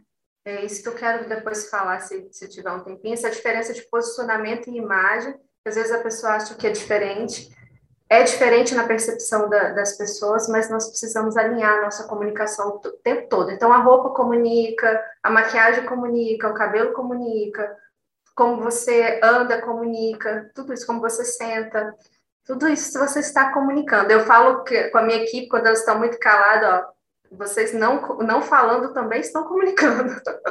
então, não falar também comunica. É isso aí. É isso, dica, eu gosto de, de, dica prática aí, uma dica prática. Então, terminando essa, essa reunião aqui, já abre o guarda-roupa, já visualiza uma peça de roupa que já não faz sentido e já fala, ah, essa aqui já vai para o lixo.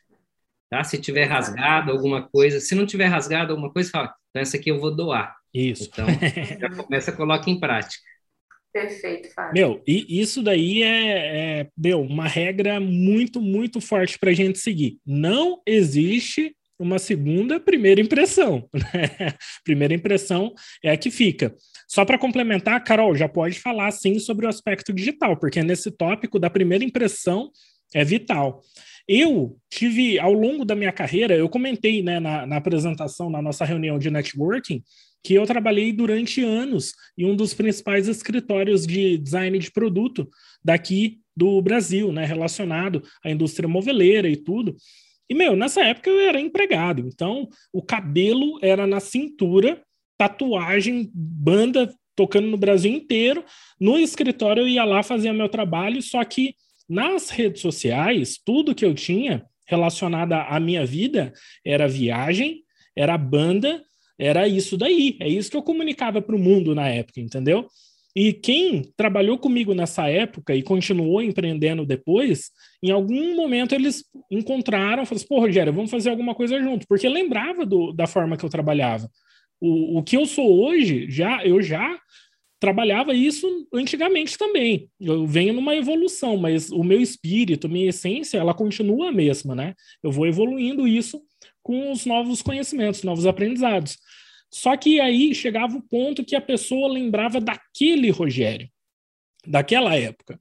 Rogério Barbudo, cabelo gigantesco, as bandas a lá Sepultura aí tocando metal no Brasil inteiro, indo para evento na Alemanha, indo para evento em vários lugares lá para viver né, esse mundo da música, e eles não conseguiam entender a minha evolução. Então eles duvidavam da capacidade, eles se sentiam incomodados de ver qual que era o nível que eu estava naquele momento, e eles não, não conseguiam racionalmente, nossa, mas aquele cara, putz, ele era muito louco, e como que para isso hoje o cara tá de terno, tá falando aí de pau a pau com, com alguns empresários, né?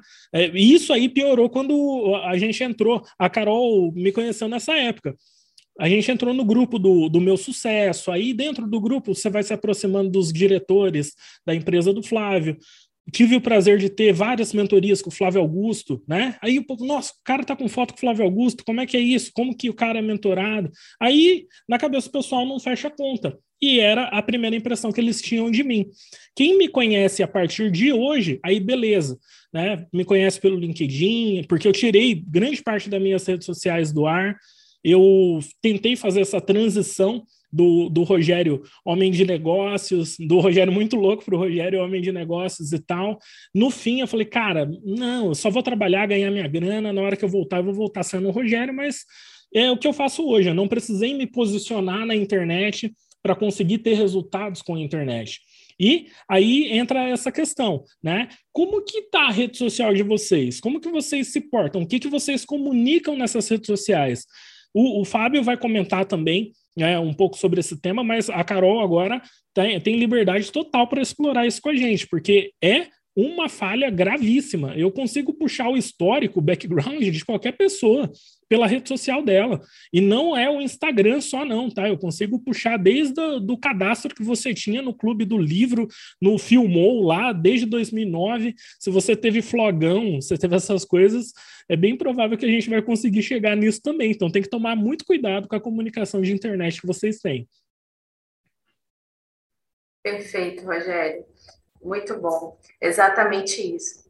Nós, é, quando a gente cria o nosso negócio, né, seja profissional liberal, seja um empresário, uma empresa com empregados, a gente busca ter um posicionamento no mercado. O que é posicionamento? É como que eu quero que as pessoas me vejam. Né? Como que eu quero que as pessoas me vejam? Eu quero que elas me vejam mais como uma marca popular ou como uma marca premium?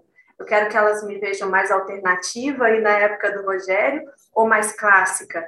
Então, tudo isso é definido e o Rogério sabe muito bem isso, que ele já fez meu posicionamento de mercado, né, Rogério? Isso tudo é definido por um consultor de negócios, de preferência, né, que entenda dessa área, que vai dizer o que, junto com você, captar sua percepção e levar para o mercado elementos que farão com que as pessoas tenham uma percepção do seu posicionamento. Né? Então, o que, você quer marcar na mente das pessoas? A gente não tem muito espaço na mente das pessoas, tá, gente? É muito pouco espaço. Então, eu preciso marcar ela positivamente para que eu esteja no que a gente chama de top of mind, né? no topo da mente, na hora que lembrar é, de você, da, da, sua especialidade médica ou de dentista, lembrar de você. Né? Então, a gente tem um, um, um, caminho aí para marcar esse posicionamento na mente das pessoas. Contrapondo o posicionamento, eu tenho a imagem. O que, que é a imagem? É como as pessoas me veem. Tá, eu quero passar que eu sou premium, eu quero passar que eu tenho um, um serviço diferenciado. Vamos supor que esse seja o seu posicionamento. Como o Rogério falou, ah, meu jaleco está sujo, na minha clínica não está legal, eu não estou conseguindo passar essa imagem. Nas redes sociais é a mesma coisa, tá, gente? Na rede social é a mesma coisa. Então, muitas vezes, eu acho que eu tenho posicionamento, que eu estou comunicando esse posicionamento, mas a pessoa está criando uma outra imagem. Eu vou dar dois exemplos práticos e reais que eu atendi recentemente para poder explicar para vocês um pouquinho melhor isso. É, eu tenho uma cliente, ela é coach, na área de negócios. Ela, inclusive, num projeto grande de, de empreendedorismo no Brasil. E ela foi mãe. E essa questão da maternidade dela fez com que ela quisesse expressar isso com maior potência no Instagram dela. E ela começou a falar muito da maternidade, da, da, vida com a filha dela. Nada de errado em relação a isso, tá, gente? Mas pensa no posicionamento. Ela é coach de negócio, business coach, e começou a falar de maternidade. Ela fez uma compra na China de vários brinquedinhos para a filha dela, mordedor de bananinha, e começou a anunciar isso no Stories. Ó, oh, gente, comprei aqui para fulana, pra, acho que é Júlia. Comprei para Júlia e eu quero aqui é, passar para vocês, se vocês quiserem. Começou a colocar o preço, e isso antes dela me contratar. Tá? Quando ela foi na rua, foi isso que a motivou me procurar. Quando ela foi na rua, ela encontrou com uma seguidora. Falou, ah, te sigo lá no Instagram, é, me dá o seu contato, que eu achei muito legal, deixa eu anotar seu número aqui. Aí ela passou o nome dela e a moça foi anotar. E ela anotou assim, é, fulana, que é o nome dessa coisa, vou falar Raquel, tá? É, Raquel, é, que vende produtos de bebê barato.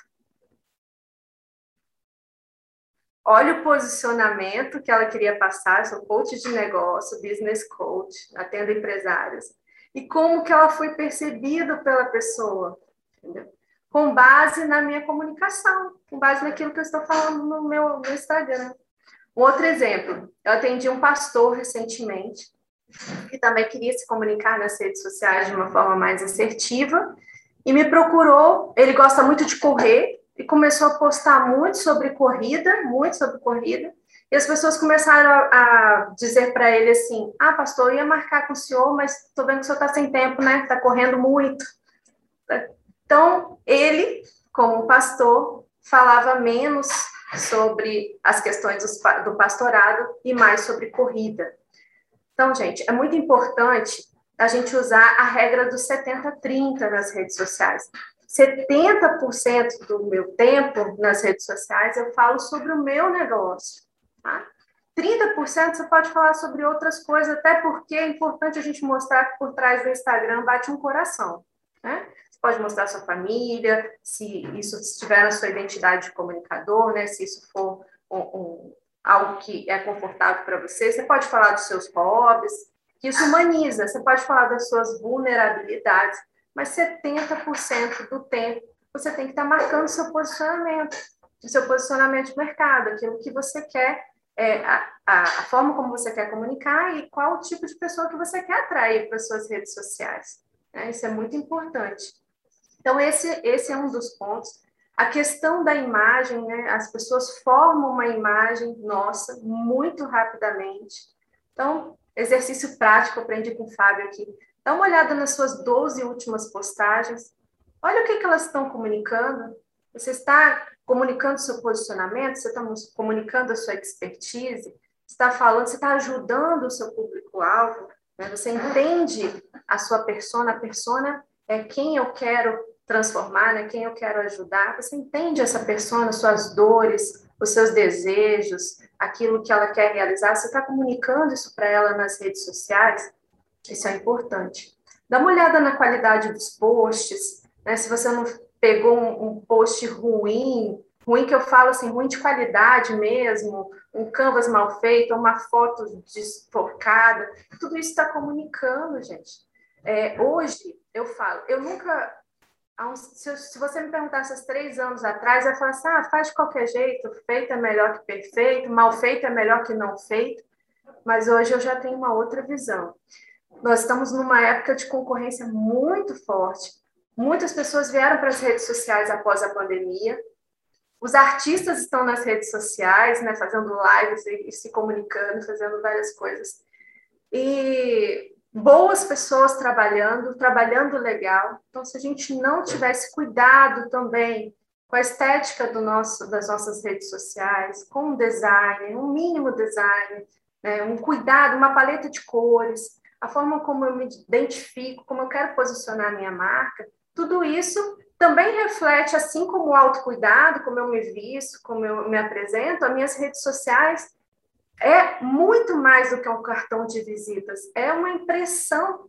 O que, que acontece? Olha que interessante, já vou abrir para você, tá, Leila, fazer a pergunta. Mas só para eu fechar esse, esse gancho. Eu tenho clientes que eu anuncio no Google, que as pessoas acham ele no Google, mas vão lá nas redes sociais para saber quem é ele. Ele falou assim, ó, Carol, a pessoa me achou no Google, mas ela foi lá na rede social e me mandou o direct. Te achei no Google, quero marcar a consulta assim, assim, assado. Então, olha o caminho que as pessoas estão percorrendo para criar conexão e entender, não, esse cara pode me ajudar mesmo, ele tem um espaço bacana, ou ele tem uma comunicação legal, ele é um especialista. Isso tudo está interligado. Nas redes sociais a gente fala de traqueamento, né? O Rogério falou, posso rastrear tudo, a gente pode rastrear tudo mesmo. Não é uma coisa dissociada da outra. Tem um, um, um cliente um cliente não, um, um, advogado que me procurou um tempo atrás para fazer as redes sociais, ele não estava disposto a se comunicar de uma forma com que eu acredito que deve ser, e eu não aceitei. E de repente eu olhei para as redes sociais dele e ele tinha feito uma despedida de solteiro, bebido, estava lá tocando violão, no perfil dele de advogado do consumidor. Eu falei, meu Deus, o que ele acha que ele está comunicando, né? Então, nós precisamos tomar esse cuidado, tá, gente? Somos humanos, sim, temos as nossas vidas privadas e particulares, que a gente quiser comunicar, pode sim, mas tem que tomar é, muito cuidado na comunicação em relação ao que a gente está levando para as redes sociais. Leila, essa palavra para você. Carol, é só para complementar com algumas informações que eu, que eu me lembrei aqui. É, Leonel Messi essa semana, eu sei que não tem nada a ver com futebol, tudo, mas a Camila Farani trouxe essa informação para gente. O Leonel Messi foi para o PSG para ganhar menos, tudo. Só que foi uma venda muito importante porque, como ele é uma imagem de um bom pai, um bom marido, não entra em polêmica, tudo, ele era 30% do faturamento do Barcelona, porque ele tinha essa imagem bem preservada né? É, a gente estava falando agora de rede social, o oncologista da minha mãe, coitado, abriu o Instagram dele, postou uma foto tomando um vinho, um vinho com as poses, três filhos atrás. Gente, comentário embaixo falando assim: é, minha mãe está lá no hospital e você está aí tomando vinho. Então, assim, não tem, tem lugares para fazer comunicações, dependendo do que você for postar só para amigo, tem ferramentas dentro do Instagram que você pode postar só para determinada pessoa ver, né? Tem que tomar bastante cuidado com isso. E uma última coisa, foi um, o nosso sensei de karatê que trouxe isso para gente, é, a gente sempre está sendo observado em todos os momentos da nossa vida. Às vezes eu estou aqui mexendo, minhas cachorras estão aqui embaixo, né? Alguém está vendo que eu estou com a mãozinha para fora. Sempre a gente está sendo observado por alguma pessoa. Era só isso mesmo, só para lembrar. Obrigada, Carol. Obrigada, Leila. E isso é muito importante, né? Pegando esse gancho aí do, do Messi, a gente viu recentemente a polêmica da Coca-Cola com o Cristiano Ronaldo, né? O quanto que uma simples comunicação tirou aqui, pois causou um efeito gigantesco na Coca-Cola, nas ações, por causa de uma imagem que ele tem. Ele construiu um posicionamento, ele alinhou a imagem, né, a integridade da imagem, isso traz essa força, essa potência de ser o maior Instagram do mundo que é o Instagram do Cristiano Ronaldo. Isso, gente, eu, estou trazendo para vocês, não é uma, não é para colocar medo, não é para são pontos importantes que a gente precisa ter. A gente tem que ir sim para as redes sociais, a gente tem que comunicar, a gente tem que gravar vídeo, a gente vai errar, faz parte, a gente vai ter os haters ali, faz parte. Eu, eu quando eu ia fazer palestra, eu já ia, a minha, o meu mindset já ia programado. Olha, 20% vão estar ali super comigo, 60% está vendo ali o que, que vai dar, e 20% tá aí pra, estão lá para criticar, e eu já sabia disso. Rede social é a mesma coisa. Eu sei que tem gente que não faz, mas critica quem faz, e vai ser assim o tempo todo. Eu não estou focado nisso, eu estou focada nos 20% que estão ali comigo e nos 60% que estão é, vendo o que, que vai dar, né? Que, será que essa menina pode me ajudar mesmo? Será que ela sabe do que ela está falando? A gente tem um caminho aí de conscientização nas redes sociais, de, de mostrar para as pessoas, porque, na verdade, gente, as pessoas sempre terão duas grandes objeções. É, quem é você? Quem é o Fábio? Quem é a Rogéria? Quem é a Gabi? Quem é você? E o que você faz se, se eu dou conta de fazer? Será que eu consigo fazer? Será que eu consigo é, alcançar esse resultado desse tratamento? Ela duvida dela mesma e ela quer saber quem é você. Né? Então, eu sempre trago dois tipos de conteúdo nas minhas redes sociais. Um conteúdo que é técnico, um conteúdo que é da minha área, um conteúdo para minha persona, para que ela possa alcançar o objetivo dela a partir do meu serviço. Então, eu vou falar de disciplina, eu vou falar de, de comunicação, eu vou falar de uma série de coisas que não necessariamente tem, está ligada ao marketing digital, mas que é importante para que ela alcance o resultado. Isso, isso é, é a comunicação dentro dos 70%. Os 30% eu vou mostrar minha família ali um pouquinho, aonde eu vou, isso também de uma forma muito comedida. Se você rolar meu feed, você não vai ver muita coisa, porque eu tenho essa identidade mais preservada, mais reservada. E também não sou a favor que todo mundo saia falando é, da sua vida pessoal. Hoje a rede social ela democratizou muito isso, né? É, nunca houve na história uma forma da gente se expressar tão democrática quanto as redes sociais, mas a gente tem que tomar certos cuidados e entender que a rede social ela é muito mais do que uma vitrine, ela é uma sala de visitas. Você está convidando as pessoas para sentarem no seu sofá, é um diálogo. Eu até falo com meus clientes, não abra portas que você não, não, não abra portas que você não possa atender. Tem gente que quer estar no YouTube, quer estar no Twitter, quer estar no LinkedIn. Você vai atender? Você vai dialogar com todas essas pessoas? Porque é uma sala de visita, não é vitrine. As pessoas querem falar assim, ah, rede social é vitrine, vou fazer um feed vitrine aqui não resolve. Rede social é uma sala de visitas, a gente precisa conversar com as pessoas. Eu gostei muito quando você falou, Fábio, que responde por vídeo, né? isso é muito bacana, seu direct, porque isso humaniza, aproxima. Ah, houve um tempo, isso está mudando um pouco, onde a gente olhava as pessoas nas redes sociais como números. Ah, eu tenho tantos seguidores, eu tenho tantas pessoas na minha live.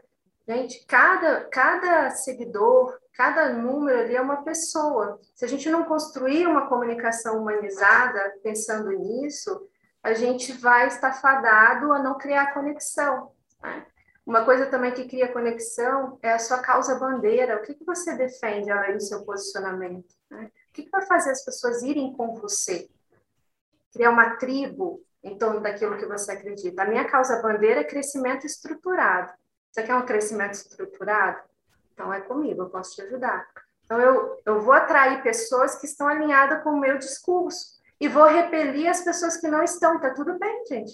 Tem, tem público para todo mundo. Vai ter a, a, a, a, pessoa do marketing digital que vai falar de engajamento, de dancinha nos rios, de, de tudo isso que, que as pessoas, que uma linha do marketing fala. Eu não. Mas é um, é um posicionamento que eu escolhi. É um posicionamento mais voltado para negócios.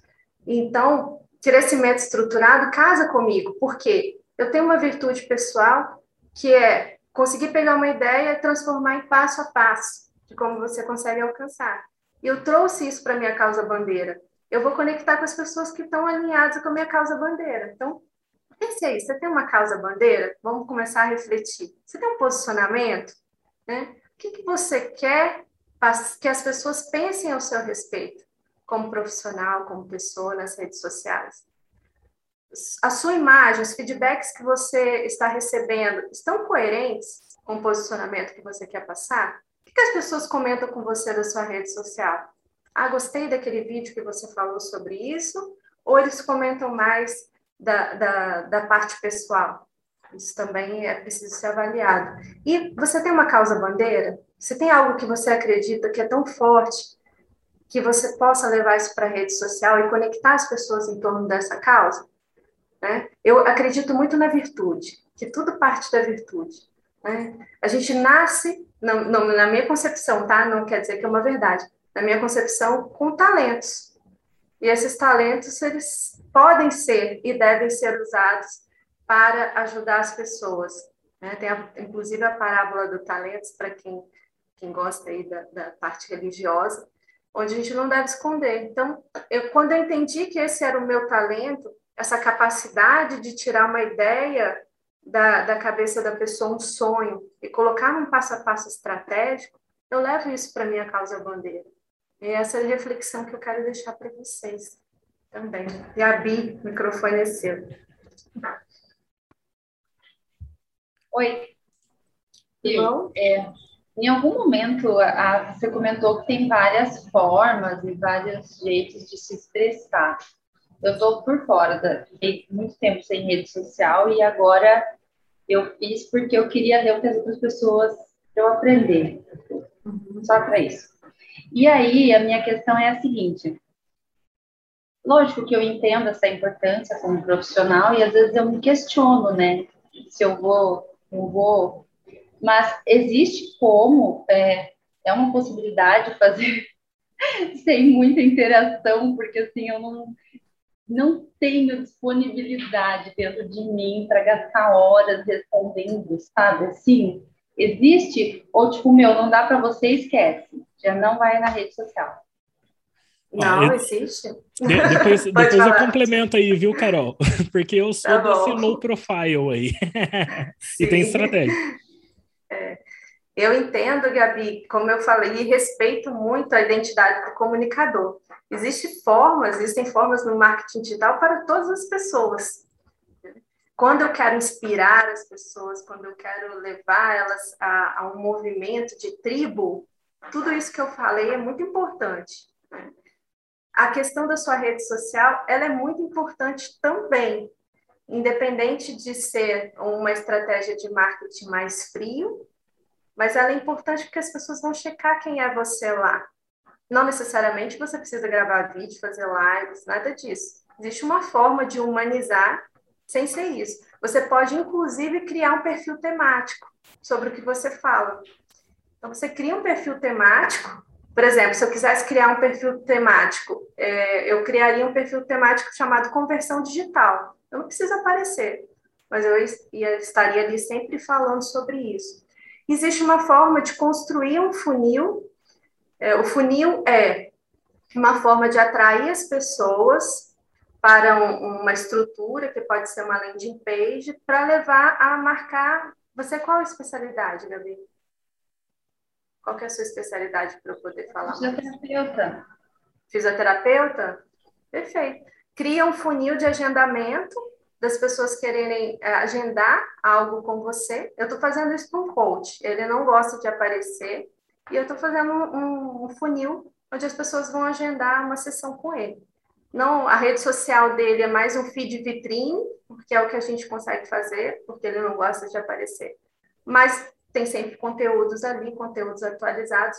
O que vai funcionar mesmo é essa estratégia do funil, que leva para uma página de captura, que leva para que as pessoas deixem ali o seu contato. Quando as pessoas deixam o seu contato nas redes, no, marketing digital, a gente chama de lead.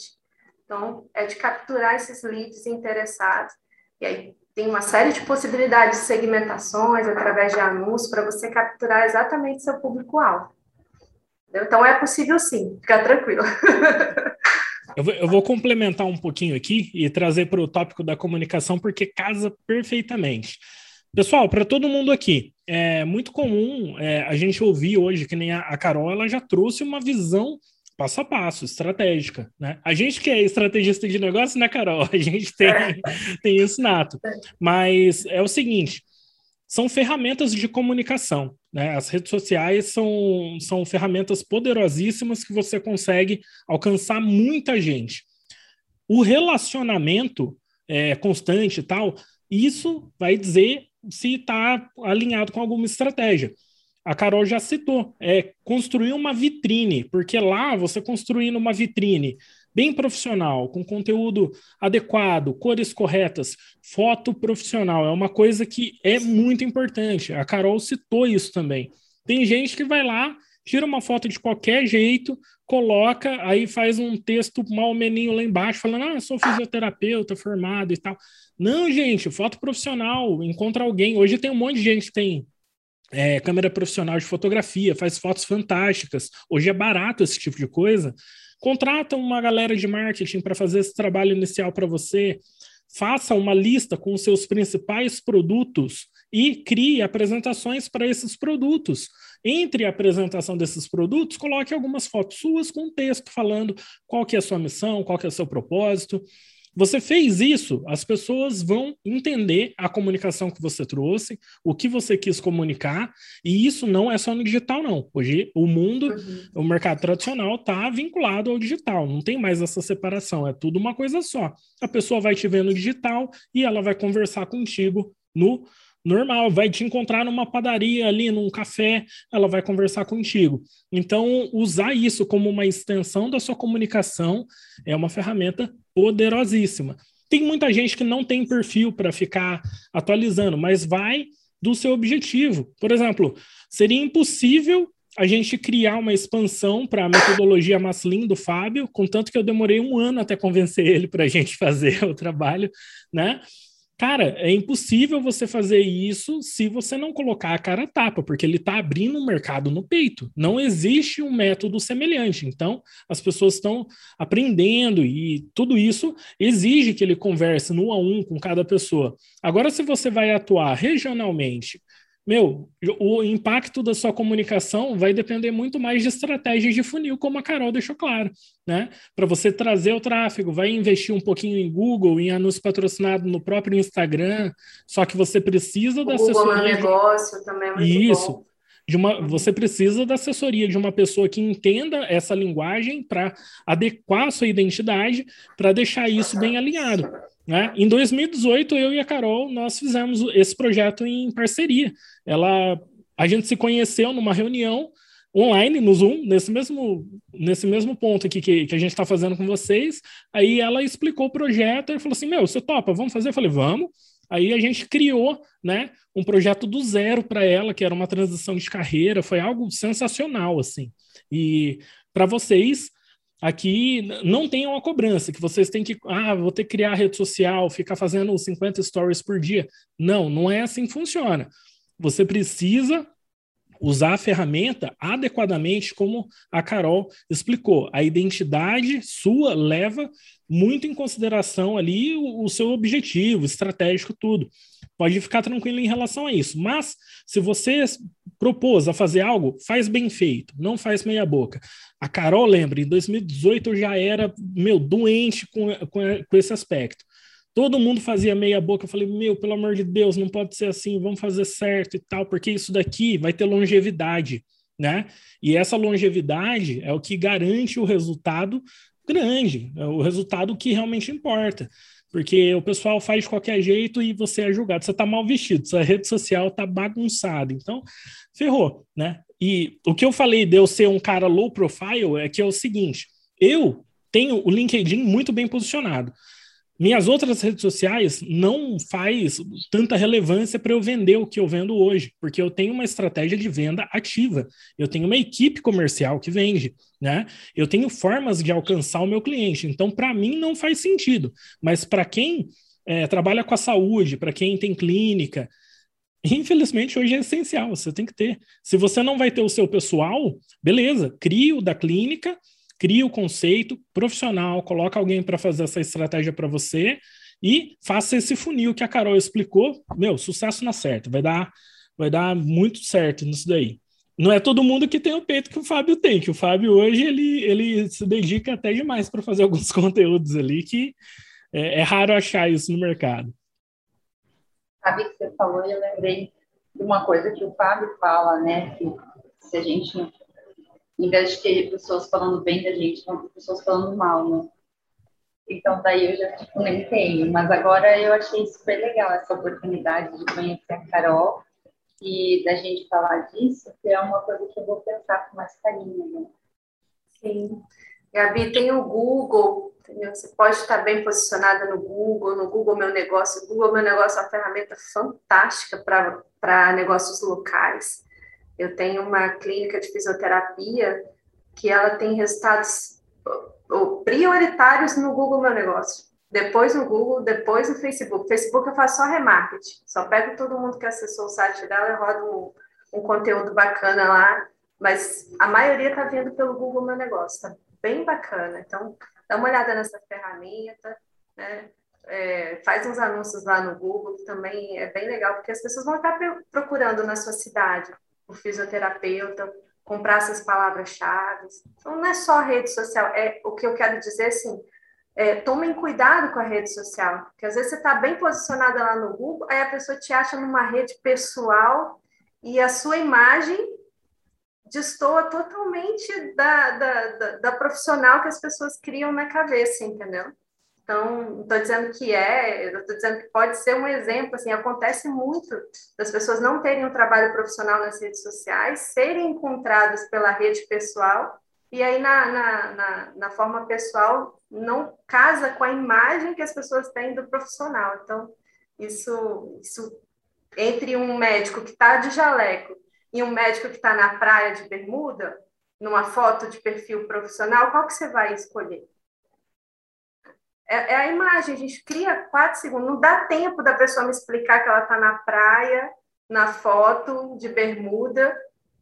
Eu não tenho esse tempo, né? A gente forma essa imagem. Depende, Carol, depende. É. Agora eu vou, eu vou, trazer uma questão aqui para você. É, é, comunicação.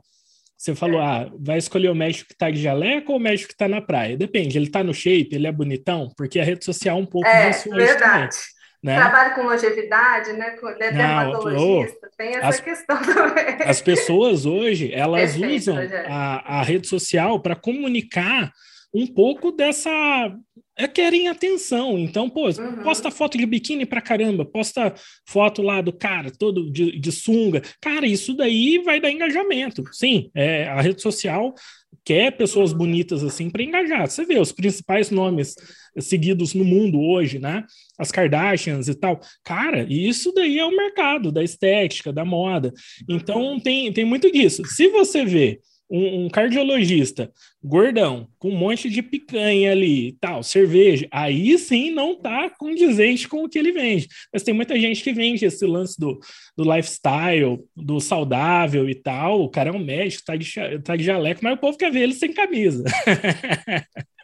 Faz parte da comunicação também. Se tá certo, se tá errado, não cabe a nós julgar, né? É verdade, verdade. Tem essa questão desse nicho. Perfeito.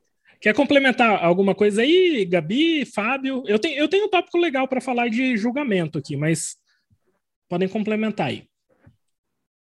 Ah, dentro do que você você tá até pegando um gancho do, de começar e fazer, né, se inserido na rede social. Hoje a gente está retomando um, um, outro projeto e aí é o que você falou, né? É, vamos gravar novamente, porque o Fábio de um ano atrás é completamente diferente do Fábio de hoje. E olha que o que a gente fez há um ano atrás foi uma puta estrutura, foi o melhor que a gente pôde fazer, né? Nas condições que nós tínhamos, mas não, não daria para ser utilizado hoje, porque de fato vem fazendo, fazendo, fazendo, e é uma transformação incrível. E uma coisa que a Leila falou também sobre você é visto, né? É, quanto menos você está esperando, você está sendo visto. Eu lembro de uma, de uma, num, ah, um vídeo de treinamento que você mandou também, mais de um ano atrás, Rogério, que aí você falando da, do aspecto de tudo que você está fazendo, do que você está comunicando, as pessoas olhando. E aí eu me lembrei do momento em que eu entro, às vezes, no, no meu consultório, assim, na recepção, onde eu sempre estou cumprimentando ó, as pessoas que estão ali na recepção, lá na portaria, lá embaixo, dando um bom dia, uma boa tarde, procurando ser simpático mesmo, assim, sabe? E aí eu, às vezes o paciente é uma avaliação, eu nem conheço esse paciente, mas se eu passo com uma cara fechada, entrando, tal, ele vai falar isso aí que é, que é o Dr. Fábio Bastos. É diferente ele ele fala, poxa, olha que cara simpático, cumprimentou essas pessoas, isso e aquilo.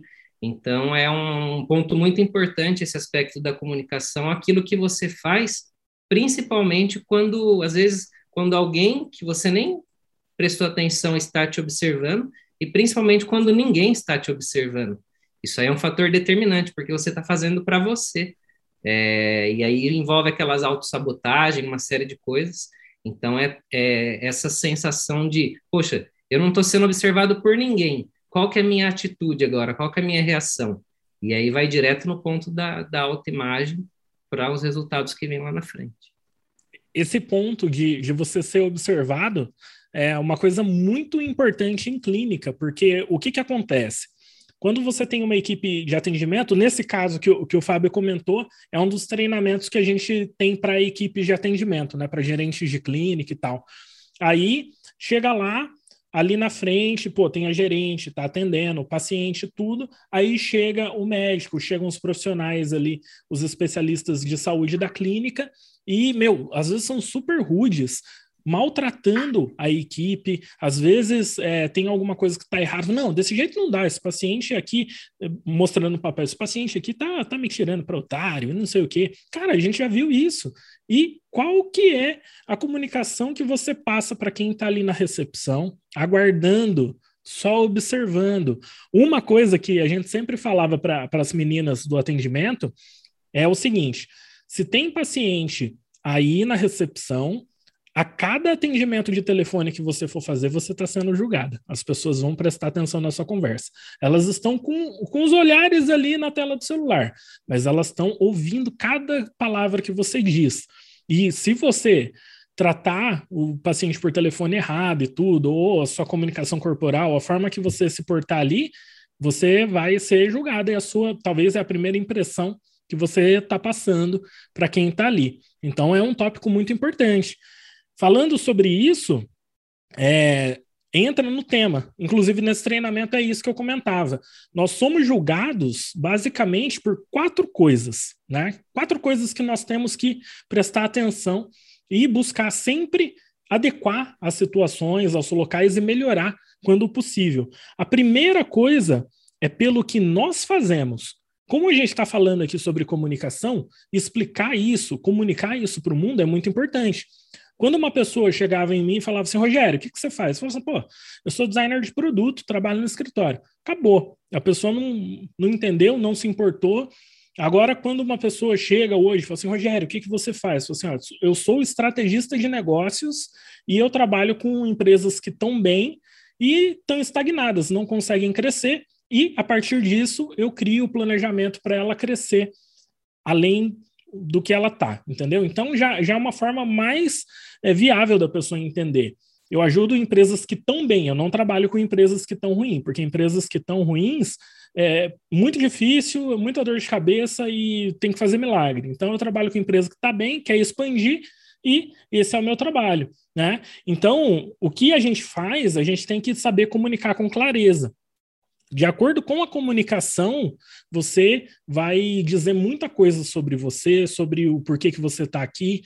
Né? Você pode chegar para um profissional e falar assim, cara, o que, que você faz? Eu falo assim, cara, eu sou pedreiro, eu coloco um tijolo em cima do outro, tal. Aí você pode chegar em outro profissional e perguntar, cara, o que, que você faz? Eu falo assim, eu sou pedreiro, mas eu estou construindo Maracanã, que é um dos maiores estádios do mundo. Nossa, olha a paixão. Qual que é melhor? Qual que você contrataria? Né? Os dois estão na mesma função, só que aqui a visão, a comunicação é muito mais inspiradora. Eu quero trabalhar com gente assim. Outra questão que a gente é muito julgado também é pela nossa aparência. E aqui não é a questão da gente ser bonito ou não, né? Aqui é a questão de você estar tá bem apresentável nos locais adequados. Depois que eu fui a primeira vez de paletó, que eu fui bonitinho no banco, eu fui muito bem atendido, eu nunca mais quis ir no banco sem estar bem vestido. então, a maneira que você está vestido, a sua aparência, você chega, você é bem recebido sim pelas pessoas. E não porque, ah, vou fazer isso para me mostrar. Não, eu vou fazer isso porque alguns locais, eles pedem que você esteja bem. Né? Você tem que estar tá adequado. Por exemplo, eu sempre fui na, na clínica, sempre fui em todos os lugares, né? principalmente na clínica do, do Fábio, que cuida muito do, da relação familiar, que, que é a gestante, que é o pai, a mãe, o bebezinho. Então eu sempre fui mega comportado na vestimenta. Sempre fui ali, camisa manga longa para tampar as tatuagens que eu tenho. Eu sempre respeitei os locais que eu fui. E isso fez com que eu sempre fosse bem atendido, independente de onde eu fosse. Agora, se eu estiver no meu momento, pô, eu tô, tô sei lá, com os amigos, eu tô num barzinho, aí ali sim eu tenho liberdade para me vestir de uma forma mais tranquila, só que eu não posso abusar também, entendeu? Eu tenho que manter esse padrão que é como a Carol falou, né? Como o Fábio também citou, né? Se eu vou hoje numa conveniência, pode ser que alguma pessoa que, que esteja ali no meu radar de possíveis parceiros de negócio me encontre também. Pode ser que um cliente me encontre. Quantas vezes eu fui no shopping e dava de cara com vários e vários clientes? Eu falei, meu Deus do céu, e agora? Pessoas que eu adoro, mas não era para encontrar naquele momento. Mas não dá nada, tá lá. A gente é julgado por isso também, né? Outro ponto aqui que a gente é julgado Recapitulando então, primeiro é pelo que nós fazemos e como nós comunicamos isso para o mundo, né? Comunicação, geração em comum. Então a gente tem que é, fazer isso de uma forma adequada. Segunda, pela nossa aparência, a gente tem que estar tá preparado, bem vestido, tem que manter esse padrão em todo lugar que a gente for. A gente vai ter a liberdade, sim, de se vestir com, com uma roupa mais tranquila, em locais casuais? Vai. Só que, pô, barba aparada, cabelo cortado, né? Sempre ali bem cuidadinho, sem estar mulambento, mas a gente precisa sim deixar isso bem alinhado no nosso dia a dia. Isso é bom para a nossa autoestima, isso faz com que a gente se sinta muito melhor. Aí, o outro ponto, pelo que nós falamos, tem gente que perde a noção da vida quando começa a falar de religião, quando começa a falar de futebol, quando começa a falar de política. Eu estudo liderança pra caramba, mas eu evito ao máximo falar sobre política. Não quer dizer que eu não entenda, né? Só que eu não cito nada em política, porque tem gente que é fanática demais, tanto para um lado quanto para o outro. E tem gente que é fanática no meio também, só quer ver o circo pegar fogo. Então, se você é uma pessoa que só fica comunicando esse tipo de coisa, falando coisa negativa, ai, que o país não sei o quê, ai, que tal coisa, fulano não sei o quê, você está sendo julgado por isso também. Se você é uma pessoa que compartilha coisas boas com os outros, sempre traz né, alegria para os ambientes e tal, você vai ser uma pessoa bem querida, as pessoas vão querer você por perto. Você é julgado por isso. Então, tudo que a gente fala de comunicação também cabe nesse tópico. E por último aqui, eu demorei para entender um pouco disso daqui. Tem até uma história legal, Carol, que eu acho que eu nunca contei para você. Mas é por como nós falamos o que nós falamos. Isso daqui é uma coisa muito importante. Eu vou citar um exemplo, a Carol vai, vai se situar melhor. Teve um, um, período, por volta de 2018, mais ou menos, que, que eu tive uma mentoria com o Flávio, e essa mentoria ela foi algo fechado em 10 pessoas. Foi algo bem próximo dele, horas e horas de mentoria. E nessa mentoria, além do Flávio, estavam todos os diretores do, da empresa dele, do, do grupo Wiser. Foi na sede da Wiser, em Curitiba e tudo. E das 10 pessoas que tinham ali, umas três pessoas ficaram caladas durante a mentoria. E eu fiquei quieto, falei, pô, isso tudo, tudo que o Flávio posta, adoro os livros do cara, já acompanho o trabalho dele desde 2013, mais ou menos, 2012, 2013, da época que era no YouTube. Não tem tanta coisa para perguntar pro cara, não, não preciso. Aí eu fiquei quieto, até que chegou um momento no final da mentoria que eu fiz uma pergunta muito específica sobre uma estratégia de uma das empresas dele e tal, não sei o quê. Ele olhou de uma forma e falou assim: caramba, né? Elogiou a pergunta e tal, respondeu. Foi uma literalmente uma pós-graduação aquela resposta. Naquele momento eu nem percebi.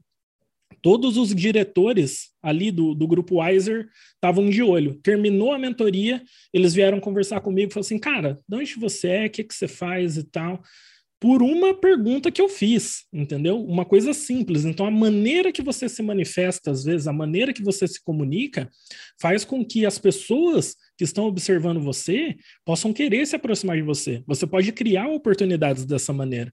Uma outra coisa muito legal. Pô, eu e a Carol, a gente sempre trabalhou muito bem, usando a internet, o WhatsApp. Dá um problema, às vezes, 11 horas no projeto, meu, manda ali para o outro, um, se ajuda, não tem problema, né?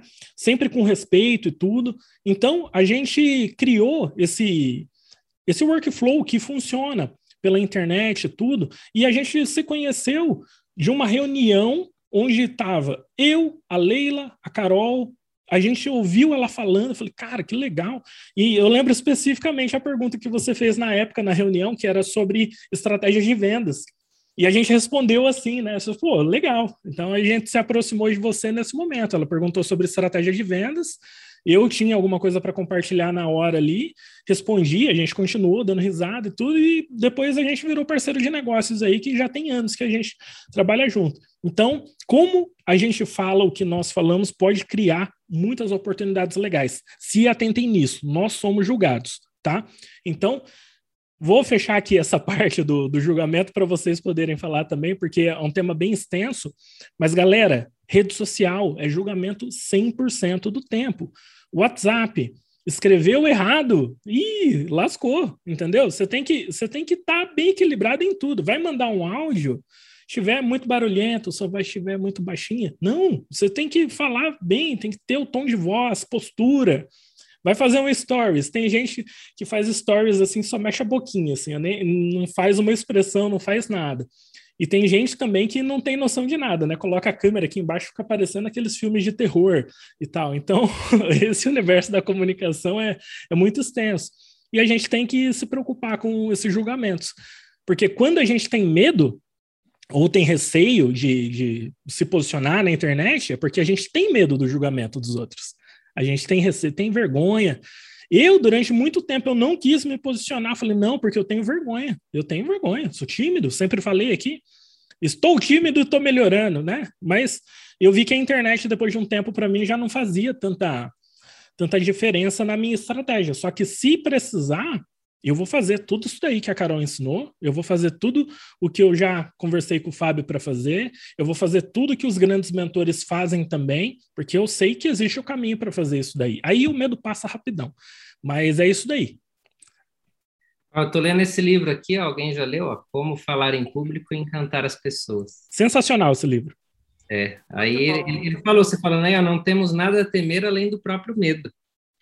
Né? Então, é, é, tomar muito cuidado com que, às vezes, o julgamento ele está mais dentro da gente do que propriamente no outro, né? Se, se tem tanto esse medo, esse receio de, de ser julgado, às vezes é dar um passinho para trás e falar, opa, quem que eu estou julgando ou o que que eu estou tô encontrando no outro de uma forma negativa. Então, esse julgamento no outro diz muito mais a respeito do que nós, do que propriamente o outro. E, e eu estou observando assim, eu em lives, em, em várias situações, 99,9% das vezes eu estou em pé. Não sei se tem mais alguém aqui em pé, mas eu estou em pé aqui. Eu faço apresentações, reuniões, justamente para para o tom de voz. Às vezes eu vou falar com alguém pelo telefone, eu estou caminhando, eu estou andando, não estou ali debruçado no sofá, isso, isso, aquilo. É a forma de comunicação e isso transfere na nossa voz e é como que vai chegar para outra pessoa. E, de novo, é a importância que a gente está dando aquele, aquele evento, aquele acontecimento.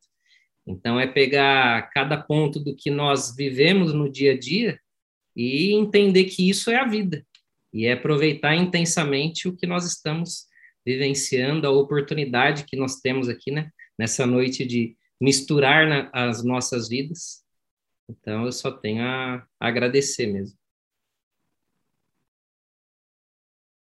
Muito bacana isso, né? É, pegando o gancho do Rogério e do Fábio, é, é muito importante a gente ficar atento a isso sim, e aí, a forma que eu saio disso e que oriento meus clientes é, é a intenção. Qual é a sua intenção naquela comunicação? Né? É organizar bem a sua intenção dos stories, dos posts, da, da comunicação no WhatsApp, o que, que você quer alcançar com aquela comunicação, alinhar isso com integridade entender também, gente, nessa parte de julgamento, que existe o julgamento sim, a gente tem que estar atento a isso, por uma questão da preservação do nosso posicionamento, da nossa causa bandeira, mas ela não pode ser um impeditivo da gente fazer se essa for a sua missão, né? Como é a do Fábio, de inspirar, e, aí precisa das redes sociais para escalar isso, né? Para levar isso para mais pessoas. É, o seu primeiro vídeo, a sua primeira comunicação nunca vai ser boa, ela nunca vai ser mesmo. Né? Você sempre vai fazer uma melhor depois. Eu fico olhando meus vídeos de três anos atrás, 2017 ou mais, falava muito mais devagar do que eu falo hoje. Hoje eu já acelero a minha voz intencionalmente, porque eu sei que eu tenho pouco tempo ali para capturar a atenção das pessoas, mas isso foi prática é praticando, é praticando. Quando vem alguma lembrança no meu Instagram sobre comunicações falo, gente, como eu melhorei. O, o Fábio falou muito isso também, né? Eu tenho que gravar de novo, porque hoje eu sou uma outra pessoa. Mas ele só é uma outra pessoa hoje porque ele fez. Então, isso é importante também, sabe, gente? Eu, no começo, eu não me assistia. Eu pedia para o meu esposo, falar, assiste, vê se tem algum erro de português, se tem alguma coisa, eu vou postar. Porque sabia que eu ia me sabotar se eu assistisse. Hoje não, hoje eu já assisto, já vejo. Não é uma coisa confortável, não, sabe, Rogério? Ainda não é confortável. Ainda? Não é coisa que eu falo, não é. não é. Porque tem o, o crítico interno muito alto, né? Eu tenho um crítico interno muito alto. Mas eu sei disso, então eu sei que eu bati no limite, aí eu vou além do limite. Não, deixa aí, tudo bem, vamos em frente. E respondendo, Isa, sua pergunta, como que eu fiz para migrar para o digital, foi porque eu vi no digital a possibilidade de me comunicar com as pessoas de uma forma mais fácil. Na verdade, foi um evento que me marcou assim emocionalmente mais forte. Eu fiz uma palestra aqui em Guarapari e eu fui, eu conto isso na, na em alguns produtos que eu estou lançando. É, eu fui aplaudida de pé e eu falei assim, gente, hoje eu vou fechar muitos contratos e sair com zero vendas.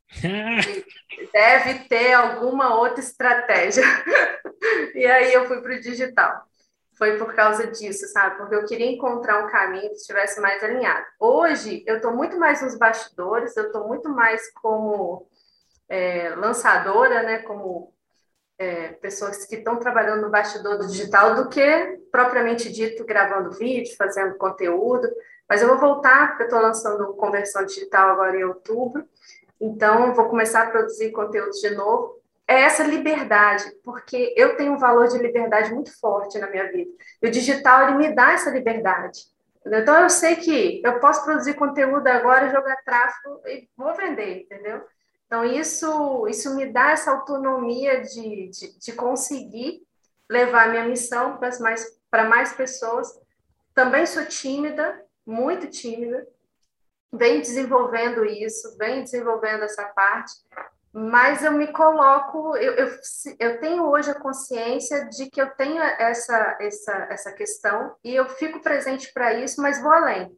Não, Carol, tudo bem, eu sei que você está com medo, eu sei que você não quer fazer essa live, eu sei que você não quer gravar esse vídeo, mas vamos assim mesmo, né? Vai com medo mesmo. E aí vamos e vamos melhorando, e vamos fazendo e as coisas vão acontecendo. E, e deixa eu te falar uma coisa, falar para Fábio que está no jogo aí também. As pessoas que te compram não é aquelas que curtem, não é aquelas que comentam, não é aquelas, é aquelas que estão vendo seu vídeo. Elas estão em silêncio ali, sabe?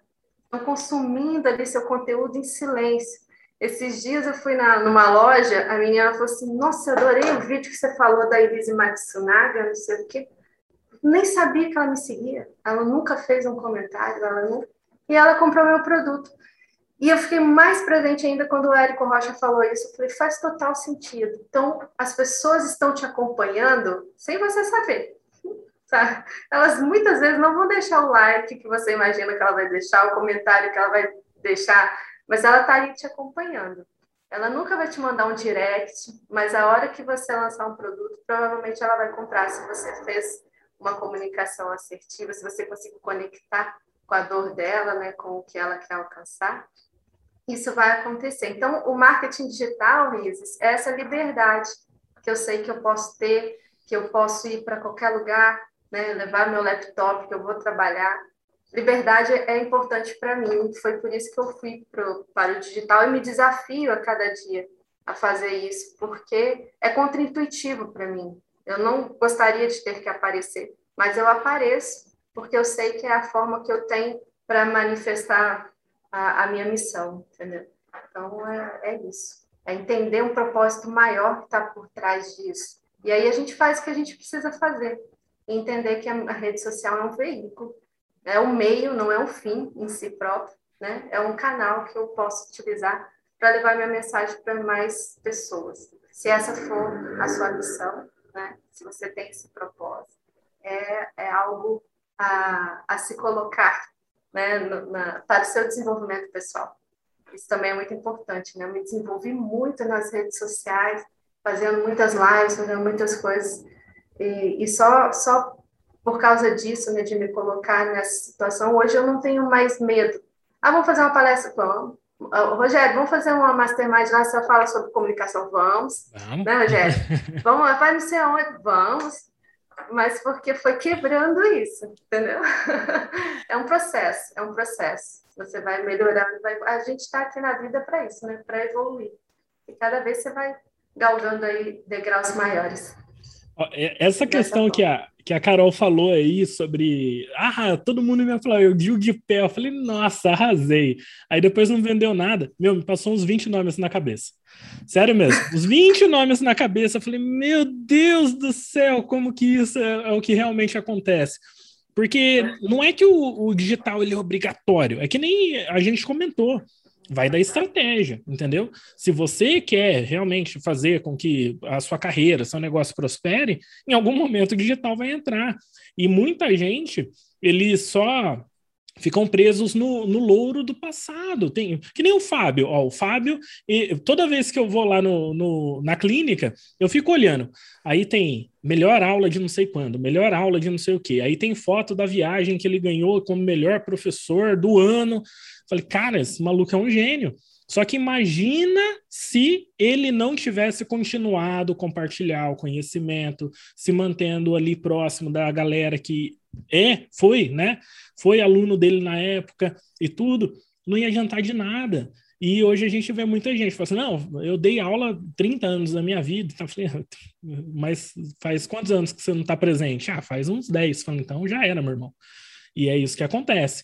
Então, quando você comentou isso aí, Carol, na hora, falei, nossa, um monte de gente já veio me procurou, falou, ah, nos anos 90 eu fiz tal coisa. Meu irmão, já passou, já passou. Já passou. Hoje a molecada, talvez em três anos, já fez um posicionamento muito melhor que você fez na sua carreira em 30. Verdade. É poder, é poder digital. Quer comentar alguma coisa, é um, Fábio? É um caminho, é um caminho.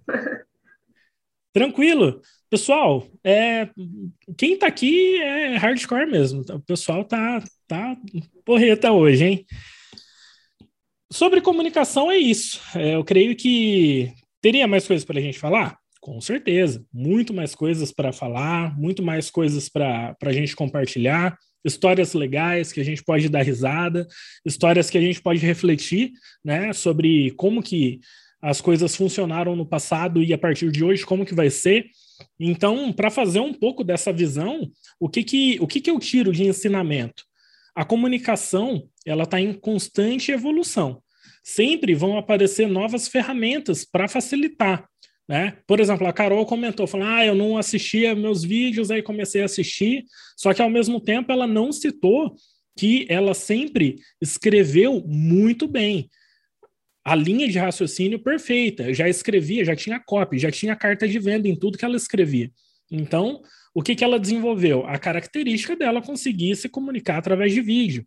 Né? Eu sempre gravei os outros, eu crio a linha de raciocínio para que os outros consigam né, passar a comunicação de uma maneira mais simples. Eu faço a ponte entre o conhecimento do especialista até a mente do aluno ou do paciente. E na hora que eu tenho que explicar, aí acontece isso daqui que vocês veem, sabe? É um turbilhão de insights, eu vou compartilhando e tal. Então, cada um tem uma identidade, cada um tem uma forma de evolução. Hoje, a minha evolução na comunicação está em conseguir fazer com que os times, né, que os grupos sigam a mesma linha, que eles consigam se comunicar entre si também. Então, por isso que eu estudo neurolinguística, estudo linguagem, para ajudar com que as pessoas possam se comunicar melhor. Assim, eles entendendo o que, que eu estou falando, eu me comunico melhor também. Então, eu me comunico melhor tentando ensinar os outros. É uma evolução constante. A Carol, toda essa parte de vídeo, o Fábio, nós, eu enchi o saco do Fábio, na verdade, e falei assim, Fábio, um ano atrás a gente fez toda aquela série de vídeos lá e não é o Fábio de hoje não, cara. Não quer dizer que não está bom, tá bom. É aí que tá o problema. Não tá excelente, porque excelente é hoje. E ano que vem não vai estar tá excelente, porque ano que vem vai estar tá melhor ainda. Então eu falei, vamos regravar tudo aquilo lá. Ele falou, mas precisa, precisa. Vamos aí. É a hora, vamos fazer, porque tem que fazer bem feito, tem que evoluir, tem que mostrar a evolução. Eu creio que o insight principal aqui é mostrar a evolução que a gente tem. E isso é importante. Se você está na rede social, mostre a sua evolução. E isso faz com que o seu valor percebido aumente. Isso faz com que você tenha mais oportunidades. Se você está no mercado tradicional, beleza, mostre sua evolução, né? No momento certo, evita ser julgado negativamente por aqueles pontos que nós falamos. Evita cair na cilada da rede social não ser importante e deixar de colher todas as oportunidades que a Carol ensinou para a gente aqui hoje. Evita cair também nessa, nesse, sei lá, uma paranoia do auto-julgamento e tal, que o Fábio, toda a mentoria, ele trabalha a nossa psicologia para melhorar isso. Então, a partir daqui, a gente tem mil e umas ferramentas aí para aplicar, que a gente pode melhorar. Né? Comunicação interpessoal é como que você vai se comunicar melhor com as outras pessoas. Comunicação intrapessoal é como que sua mente te sabota. Muitas vezes é aquilo, ah, não, não vai dar, não vou conseguir. Vai conseguir sim, muda essa comunicação. Aí agora, você tem um amigo ou você tem um crítico na sua cabeça? Mata esse crítico aí, deixa só um amigo, entendeu? Comunicação corporal, a forma que você tá, tom de voz, postura, que nem o Fábio, ele sempre está em pé, sempre está imponente, né? Vestimenta, sempre esteja bem apresentável. Então são esses insights aí. Fábio, quer fazer um fechamento aqui? Cara, a gente ficaria horas e horas falando aqui, né? De tão, tanta coisa boa. É, alguma, alguns insights que eu fui tendo, falando em comunicação, o que, que a gente puxa na mente, né? É de que o óbvio precisa ser dito sempre, né? Às vezes, para a gente ali que está comunicando, falando alguma coisa, é óbvio, mas para o outro não é. Então, esse óbvio, ele precisa ser dito. E muita atenção nisso. A gente falou aqui um pouco mais do digital, um, é o expertise aí de vocês, e principalmente, né? Mas tem ali o aspecto é, do um a um, ou às vezes numa reunião, que é você ser, procurar ser muito mais interessado do que interessante, né? E, e deixar cada vez mais o outro falar. E para que isso aconteça, a palavra-chave são perguntas. Então, perguntar cada vez mais, porque o outro ele quer saber muito mais assim dele do que propriamente da gente. Às vezes a gente só falando eu, eu, eu, eu, eu, e na verdade quando você coloca o outro para falar e ele contribuir com o que aconteceu na vida dele, é, você vai parecer muito mais é, interessante, né, assim, interessado no, no outro, do que se sentir interessante. E dentro desse aspecto, acho que é envolvendo a comunicação é vital para qualquer qualquer aspecto, seja pessoal ou profissional. Então, acho que poderemos contar com a Carol num, num futuro próximo, né, Carol, para a gente estender um pouco mais esse, é esse assunto. E foi, foi assim demais. Eu só quero, só quero agradecer. Aprendi muito. Nossa, anotei aqui folhas e folhas e folhas. E é começar a colocar isso em prática. E aí, o que, o, dentro do que a Carol falou, né, da, das virtudes e que todo mundo tem um talento, de fato, todo mundo tem um talento, todo mundo tem uma história. Em encontros anteriores, eu já falei, faz um brainstorm e veja aquelas situações que você passou, às vezes na infância, na adolescência, né, esse storytelling, e você vai identificar ali aqueles seus principais valores, seus princípios, você vai identificar o que faltou, qual foi o sentimento. Então, quando nós contamos isso para o outro, quando nós comunicamos isso, é onde nós expandimos, né, o que chamamos aí de, de transbordo. E todos nós temos isso. Então, o que é importante é falar, é comunicar. Que às vezes uma, uma vida, uma pessoa, uma palavra que você fala tem o poder de, de transformar a vida das pessoas. Pegando esse link do, da rede social, hoje mesmo uma pessoa falou: Nossa, nem acredito, você me respondeu por vídeo grava de novo porque eu quero postar, quero repostar alguma coisa assim. Que bacana. Então, às vezes, para a gente, assim, que está tão próximo, tem o telefone, o WhatsApp, para alguém que acabou de te seguir, parece que é anos-luz de distância. Então, quando você responde e aproxima, para a pessoa aquilo... Então, são feedbacks assim que vai alimentando e fala, poxa, eu estou no caminho, olha que bacana. E por isso que eu coloco ali no, no meu perfil mesmo mais de 10 mil vidas transformadas. Então, é, é, não, não sair de, de qualquer roda, de qualquer conversa, sem ter deixado uma palavra, uma mensagem, alguma coisa para qualquer pessoa que seja. Então, de novo, Carol, gratidão mil pra, pra, pela sua disponibilidade, né? A gente sabe que o tempo é nosso bem mais precioso, mais escasso. Tem gente que fala que tempo é dinheiro. É, não, tempo é vida mesmo. E você despendeu aí do, saiu do seu trabalho convencional, da sua família, para dedicar esse tempo aqui para esse grupo, que é o que eu sempre digo, a gente só está começando e algo grandioso vai sair daqui, porque é a bandeira que é, nós levantamos aqui. É, eu, Rogério, Leila, Marcos, todo mundo da, da empresa aí, e é isso aí. Nossa, que bacana. Eu só tenho a agradecer ao Rogério pelo convite, a recepção do Fábio, a recepção de vocês uma alegria muito grande poder compartilhar. Ficaríamos, com certeza, viraríamos a noite aí se estivéssemos no presencial, né? batendo papo, provavelmente, porque é muito bom falar sobre comunicação, falar sobre é, isso que nós estamos colocando, que é fundamental, que eu demorei um tempinho para poder descobrir e que mudou a minha vida depois que eu descobri isso e, e ajudar as outras pessoas a alcançarem é, essa, essa liberdade é, de fazer o que quer dentro da sua missão, de poder comunicar isso para as pessoas, é o que me move. Poder falar disso com vocês, eu aprendi muito também, Fábio, estou levando muita coisa do que você falou, do que as pessoas colocaram, do que o Rogério colocou. É muito bom poder trocar. O Mastermind, ele tem essa, essa conotação, né? São várias mentes criando um conhecimento único, eu acredito muito nisso. Acredito no poder do networking, da conexão. E queria só deixar uma mensagem final que, independente de ser digital ou pessoal, são pessoas. É gente. Não é um número, não é um seguidor, é uma pessoa que está ali. Por trás daquele Instagram bate um coração. Então, entendam de pessoas, né? procura se comunicar e, e ser interessado, como o Fábio disse, bem disse. Quanto mais interessado eu sou, seja no presencial, no digital, no digital a gente vai fazer isso através da persona, entendendo essa pessoa fundo para que eu possa me comunicar com ela. Quando eu consigo explicar para aquela pessoa o que ela tem, melhor do que ela sabe explicar, ela fala, hum, essa pessoa me entende, essa pessoa sabe da dor que eu estou passando, e aí a conexão está feita ali, a comunicação flui.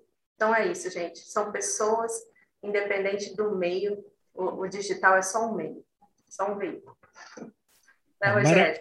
Maravilhoso. Eu só tenho a agradecer a Carol sabe, né, o, quanto que eu admiro o trabalho, todo o profissionalismo que ela tem, vários e vários projetos, sempre muito promissores, né, Carol? Aqui hoje não deu nem tempo de falar dos outros projetos. A gente comentou sobre os temas de comunicação, mas fica o convite para você retornar em todas as reuniões que você tiver vontade, né? Você é a nossa mentora convidada vitalícia aqui no grupo, sempre vai ser muito bem-vinda.